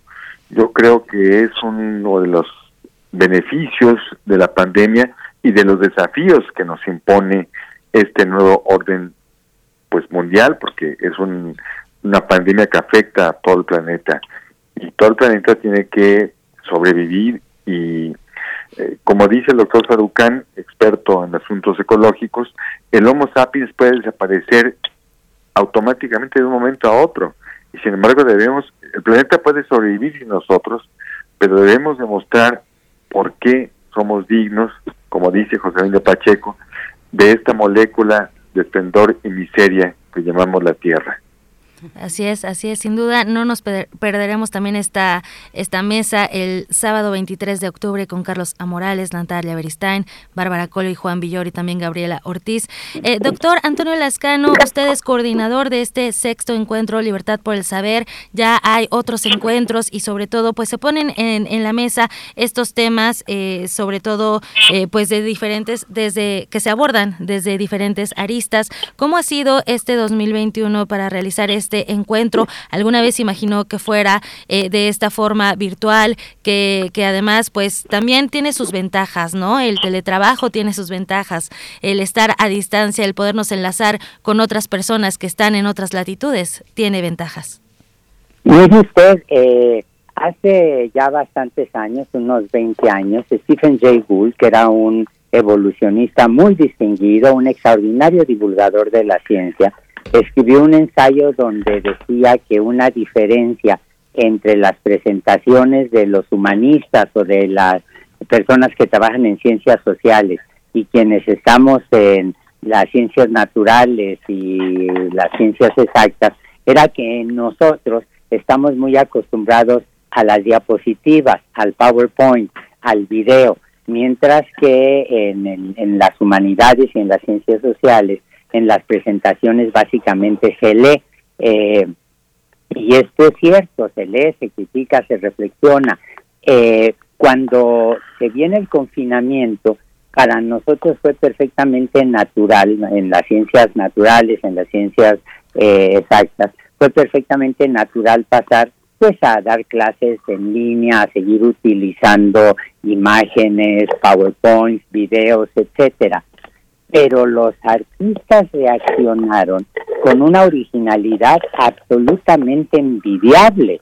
Nosotros simplemente seguimos haciendo uso de instrumentos que ya conocíamos más o menos, pero yo recuerdo la impresión tan extraordinaria que me causó una presentación del Lago de los Cisnes que hizo el Ballet de la Ópera de París, en donde toda la compañía estaba bailando cada quien en su casa, en su jardín, en su balcón, a veces en la ducha, a veces en una alberca, a veces con la regadera, a veces con una manguera. Eh, y la manera en que presentaron el lago de los cisnes fue de una audacia, de una simpatía extraordinariamente atractivo, mientras que nosotros seguimos pasando nuestras imágenes y nuestras diapositivas. Con esa creatividad que mostraron los artistas, eh, yo creo que es absolutamente envidiable. Piensen, por ejemplo, en la eh, en ese video que organizó Alondra de la Parra sobre el danzón número 2 eh, con músicos de todas partes del mundo. allí tuvimos, ahí hemos aprendido una serie de méritos que es el trabajo a distancia, que es algo que yo creo que debemos evaluar y no soltar, eh, saber desarrollar. Por ejemplo, en las actividades del Colegio Nacional, ahora nos topamos con eh, auditorio que nos escribe de Estados Unidos o de Centro y Sudamérica, como lo más natural. Eh, yo creo que tendremos que evaluar eso, tendremos que darnos cuenta que hay elementos que hay que preservar, pero sobre todo yo creo que tendremos que darnos cuenta que la cultura, entendida en su definición clásica, como la pintura, como la poesía, como la danza, etcétera, no es la crema que adorna el pastel de las actividades de una sociedad, sino que es tan esencial como las vacunas, como los antivirales, como el contacto en las aulas, etcétera. Claro. Por supuesto. Bueno, pues seguimos en esta conversación. Yo tengo varias preguntas rondándome la cabeza. Eh, una de ellas es dónde germina la creatividad, dónde y cómo germina la creatividad en la cultura, en las ciencias, por supuesto, en un contexto como este de pandemia. Eh, y, y ahí también me lleva a pensar qué tanta distancia digo, pensando en las condiciones pues idóneas de, para, para, que esa cultura y esa creatividad germine, qué tanta distancia o qué tipo de distancia es saludable para la cultura, tener frente al poder político. El día de ayer en la mesa, eh, de, la mesa de ayer, modesta proposición para curar el malestar de la cultura, pues se vertieron críticas importantes, eh, críticas valientes también, importantes, necesarias con respecto al proyecto político que rige el país y su y su mirada frente a la cultura, su postura frente a la, a la cultura. ¿Qué nos pueden compartir al respecto? Voy con usted, doctor Vicente Quirarte. Sí, yo, creo que la palabra valiente es muy oportuna porque efectivamente todos los participantes el día de ayer manifestaron su inconformidad con el sistema político actual. Pero insisto que no es el enemigo, eh, como dice Cecilia Toussaint cantando la canción de Jaime, Lápiz, de Jaime López, tu enemiga no soy yo, tu enemigo no eres tú. El enemigo común está a nuestro alrededor. La cultura parece siempre vulnerada, eh, perseguida, confinada, y sin embargo la cultura permanece porque la cultura es lo único que puede salvar a la humanidad en los momentos actuales y en los momentos de crisis. Los desastres naturales, las guerras, sacan lo peor y lo mejor de la humanidad. Y eso lo estamos viendo ahora y lo vemos de manera mucho más evidente en el caso de la cultura. Eh, para mencionar un ejemplo, eh, eh, David Huerta, desde la Casa del Poeta, ha defendido contra viento y marea este proyecto al cual no se le da un quinto y permanentemente están trabajando y están haciendo cosas de milagro. Como decía López Velarde, sobrevivimos de milagro como la lotería. Este país es mágico en ese sentido permanece y crea a pesar de todo. Ahora que, les escucho también pienso un poco, tal vez una de las respuestas ante esta pregunta de dónde germina la creatividad y la cultura, pienso que la, cultura germina donde se le antoja y lo hemos visto en esta pandemia, germina donde quiere y donde puede y, donde no puede también. Eh, doctor Lascano, ¿cómo ve esta cuestión de cara a lo que desde un principio este gobierno, este proyecto político ha puesto como su idea mm, de, de cultura eh, una cultura popular, una cultura desde abajo. Eh, vimos al principio eh, y durante, durante la campaña también pues distintos spots de el que hoy es presidente de la República acercándose a esos personajes de la cultura popular, mm, digamos, aquellos creativos, genios creativos que idean mecanismos para la siembra, por ejemplo, en fin, la creatividad en términos amplios. ¿Cómo ve, cómo ve esta cuestión? Bueno, está tocando usted uno de los grandes, eh, de las grandes preguntas que todo el mundo se hace. ¿Qué es la creatividad? ¿Cómo se estimula? Eh, evidentemente hay un componente individual que es absolutamente esencial preservar, desarrollar, promover, y hay un contexto social. Por ejemplo, los impresionistas no hubieran sido posibles si no hubiéramos tenido urbes como París y no hubiéramos tenido desarrollos eh, tecnológicos y científicos como la fotografía. Eh, si uno piensa, por ejemplo, en el movimiento Dada durante la Primera Guerra Mundial, es un acto de rebeldía y propositiva extraordinariamente radical. No tendríamos nosotros los surrealistas si no hubiera habido un movimiento Dada donde intervienen eh, individuos, mujeres, hombres de una creatividad extraordinaria en medio de un conflicto que estaba desbaratando el orden al que se estaba acostumbrado en, en a principios de, del siglo pasado, bueno, en la, década, la primera década del siglo pasado. Eh, yo creo que eh, el doctor Quirarte, mi amigo Vicente Quirarte, lo ha expresado perfectamente bien. Este, eh, no hay un enemigo, el Estado no es el enemigo, ni tiene por qué promoverse una forma de eh, expresión cultural sobre otra. Eh, el problema no es queremos eh, nada más la música popular de pequeños pueblos y rancherías contra la música más audaz, más radical, más vanguardista. No, tiene que haber espacio para ambas actividades. No hay una contradicción. No tenemos por qué repetir el debate que se dio, que describe muy bien Olivier de Bois en su libro de hace ya varias décadas, el debate entre los murales con aires nacionalistas que son deslumbrantes y la pintura de caballete del grupo mexicano de los años 20 o 30. El problema es cuando la cultura o la ciencia se quieren utilizar como elementos propagandísticos. Un ejemplo, las declaraciones cursis, creo que eso es lo que a mí me molesta más, las declaraciones cursis sobre el maíz de la doctora Álvarez Bulla. Y hay que decir que la secretaria de la Cultura, de Cultura, eh, la maestra Flauso, no estuvo tan lejos de eso, cuando afirmó que si siguiéramos con los alimentos tradicionales como el maíz y se conmovió casi hasta las lágrimas, no tendríamos pandemias como la de ahora. No, esas son de una, esas declaraciones no, no vienen al caso y son de una cursilería enorme y no se trata de hacer una confrontación entre la cultura que llamamos tradicional y eh, las formas más vanguardistas de desarrollo intelectual, artístico, científico. Claro, sin duda. Doctor Antonio Lascano, eh, aprovechando que, que usted eh, tiene el micrófono, que tiene la palabra, pues también nos gustaría que nos platicara eh, todo este panorama. Todavía tenemos días para poder ser parte de este sexto encuentro Libertad por el Saber, sobre todo unirnos a estas reflexiones, a esta retroalimentación, al aprendizaje desde lo que se hace en los distintos campos del Colegio Nacional. ¿Qué nos espera en estas mesas de reflexión? ¿Qué otros temas se abordarán? ¿Desde qué otras trincheras? Bueno, cómo no, con muchísimo gusto. Mire, el día de hoy vamos a discutir la salud de los ecosistemas en una mesa que coordina la doctora Carabias, eh, porque es evidente que la manera eh, irracional en que estamos acabando con una serie de ambientes está promoviendo la dispersión de, sobre todo, mamíferos con que cargan con sus virus y sus patógenos. Después vamos a tener una mesa que coordina la doctora Susana López Charretón sobre el origen, la evolución, los aspectos moleculares del virus.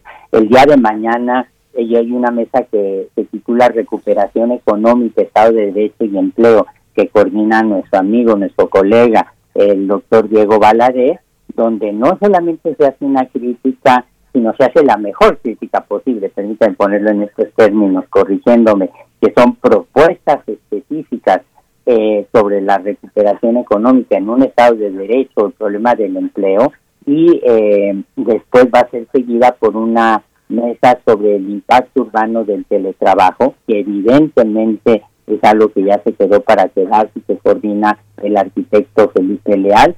El jueves vamos a ver, a discutir el problema de eh, el aislamiento, las redes sociales, la representación política que discute el doctor Luis Fernando Lara y luego, eh, coordinada por el doctor Lomnitz, Claudio Lomnitz, la pandemia como una catalizadora de cambios del orden político y económico a nivel internacional.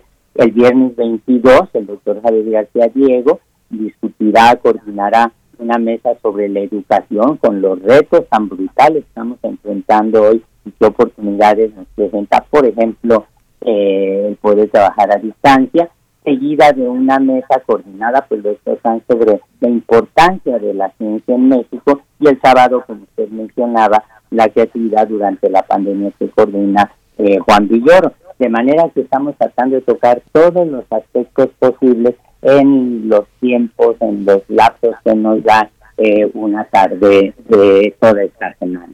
Por supuesto, y bueno, las mesas anteriores, las que ya han tenido lugar, como esta eh, ocurrida el día de ayer, modesta proposición para curar el malestar de la cultura, todas estas se encuentran también en las redes sociales del Colegio Nacional, en la cuenta de Twitter del Colegio Nacional, por si no tuvieron la oportunidad de, verlas en vivo, pues ahí está este repositorio digital que también tanto nos ha eh, pues servido en estos momentos de distancia todavía, aunque ya estamos dando pasos fuertes por parte de la universidad, en este caso, para eh, pues volver en, en, algún momento a un encuentro presencial que, añoramos, pero que tiene que ser con las medidas de precaución eh, eh, para cuidarnos a todos y a todas. Les agradecemos esta participación a ambos, doctor Antonio Lascano Araujo. Gracias, gracias por estar aquí, como siempre, en primer movimiento, por su participación, sus reflexiones con la audiencia. Muchísimas gracias. Este, y para mí es un placer y un honor compartir un espacio así con mi amigo el doctor Vicente Quirarte, también un universitario extraordinariamente comprometido. Por supuesto, entrañable además su, su, obra, su literatura. Doctor Vicente Quirarte, gracias como siempre por ser parte de este espacio, por ser parte de eh, pues los, los cariños, los, eh, las cercanías que tenemos aquí en Primer Movimiento. Muchas gracias. Ya se fue por allá el doctor Vicente Quirarte. Pues bueno, eh, vamos, vamos a hacer una pausa, vamos a hacer una pausa, querida Tamara Quiroz. Estamos ya acercándonos al cierre de esta emisión de martes 19 de octubre. Son las 9 con 52 minutos. Pues hemos tenido reflexiones interesantes, importantes, esta en torno a la creatividad durante la pandemia. Les recordamos que pueden acercarse a las redes sociales del Colegio Nacional Específicamente yo las encuentro muy fácilmente en la cuenta de Twitter, en la plataforma de Twitter del Colegio Nacional, pues ahí está este repositorio y todavía pues la promesa de las mesas y de las charlas por, por venir para el próximo, para el día de mañana miércoles, recuperación económica, Estado de Derecho y Empleo, eh, también el impacto urbano del teletrabajo, una cuestión que ya mencionabas también, eh, querida Tamara, el día de mañana jueves, nueva sociedad, aislamientos, redes sociales y representación política. En fin, es un encuentro Libertad por el Saber, la pandemia, retos y oportunidades que va hasta el 23 de octubre, Tamara. Así es, Bere, y bueno, también estas, estas mesas, ¿no? Que como bien ya no lo comentaban nuestros invitados, el doctor Antonio Lascano, el doctor Vicente Quirarte, pues son diferentes aristas, diferentes temas. Yo creo que también muchos de nosotros, pues, hemos vivido esta pandemia de diferentes formas, hemos tenido eh, pérdidas físicas, hemos tenido también otras ganancias, ¿no? Como esta oportunidad de poder ver, eh, como bien lo mencionaba el doctor Antonio Lascano, ¿no? Esta creatividad en las artes. El teatro también se adaptó a estos tiempos eh, haciendo eh, transmisiones en vivo, adaptando sus propias casas como escenarios y, también lo que mencionaba de Alondra de la Parra con su orquesta Imposible, porque imposible reunirlos eh, físicamente, pero lo pudieron hacer a través de la virtualidad. Por supuesto también en la charla que tendrá el arquitecto Felipe Leal, a mí me llama mucho la atención, Bere, porque pues sí, hemos cambiado nuestras estaciones de trabajo, ¿no? ¿Qué, ¿Qué, pasará con estas estructuras, con estos edificios que antes eran oficinas? A muchos los han mandado a su casa y les han dicho, ¿sabes qué? Ya no vamos a rentar estos espacios, ¿no? Te doy esta parte proporcional, trabaja desde tu casa. Entonces, ¿qué va a pasar con esos edificios? ¿Qué pasa con, también con esos negocios que han tenido que cerrar ante la pandemia? Bueno, sin duda, eh, hay, muchas, eh, hay muchos temas por reflexionar todavía y, y qué bueno compartir este espacio, Bere, y también agradeciendo siempre al auditorio por su participación con nosotros a través de las redes sociodigitales. Sí, en las redes sociales nos escriben eh, varios comentarios. Chamán Pelmazo dice, una de las respuestas es la cultura desde abajo y para los de abajo. También nos dice Jorge Morán Guzmán, y en el Instituto Politécnico Nacional he conducido un curso de aproximación a la música, ya que considero que un ingeniero, una persona sin cultura, no es un ser humano completo y no puede participar socialmente en forma consciente. Nos dice también Martelena Valencia en la mesa de ayer, fue una muestra de que el arte es hacer simples las cosas complicadas y nos dijeron de todo que qué tienen que hacer y padecer para hacer las cosas con belleza artísticamente. Pues bueno, igualmente Raquel Martínez pregunta si se, si se pueden ver las mesas anteriores. Sí, están ahí en el canal de Twitter del Colegio Nacional. Ahí se encuentran rápidamente. Y pues bueno, la transmisión también en vivo de las que están por venir para estos días de aquí hasta el 23 de octubre. Y bueno, con esto ya nos empezamos a despedir. Ya nos dice Frida Saldívar, vámonos, ya se nos acabó el tiempo de esta emisión, pero siempre les invitamos a permanecer aquí en Radio UNAM, en la programación de Radio UNAM, de esta radio universitaria. Nos vamos a ir eh, con música, Tamara. Nos vamos a ir con música, vamos a ir con un poco de blues para este martes, para seguir con energía, eh, pues el día todavía faltan algunas horas para que termine. Esperamos que eh, pues la hayan pasado bien, que hayan aprendido igual que nosotros con todos estos temas tan variados. Muchísimas gracias siempre al equipo de Primer Movimiento por su hospitalidad. De verdad, mi corazón con ustedes, chicos. Y bueno, nos vamos a ir con BB King, con Chains and Things. Por supuesto, muchas gracias por su escucha. Quédense aquí en Radio UNAM hasta el día de mañana, aquí en Primer Movimiento. Esto fue Primer Movimiento. El mundo desde la universidad.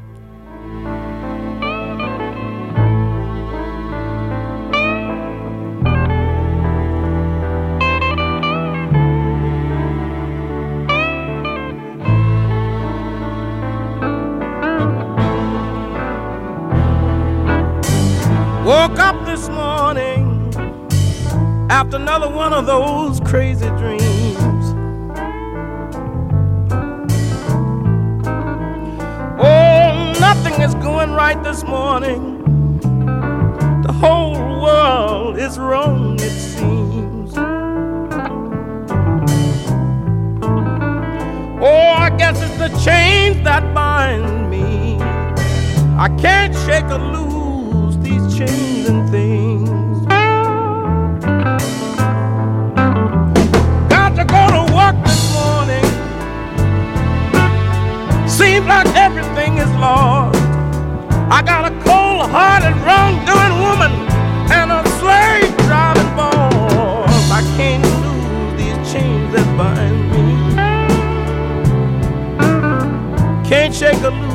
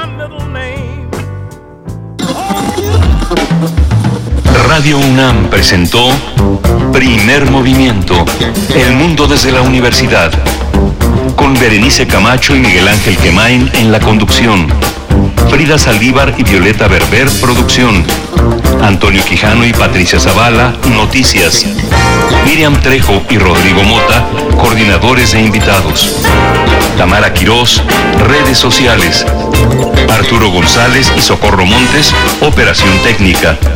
Locución, Tessa Uribe y Juan Stack. Quédate en sintonía con Radio UNAM. Experiencia sonora.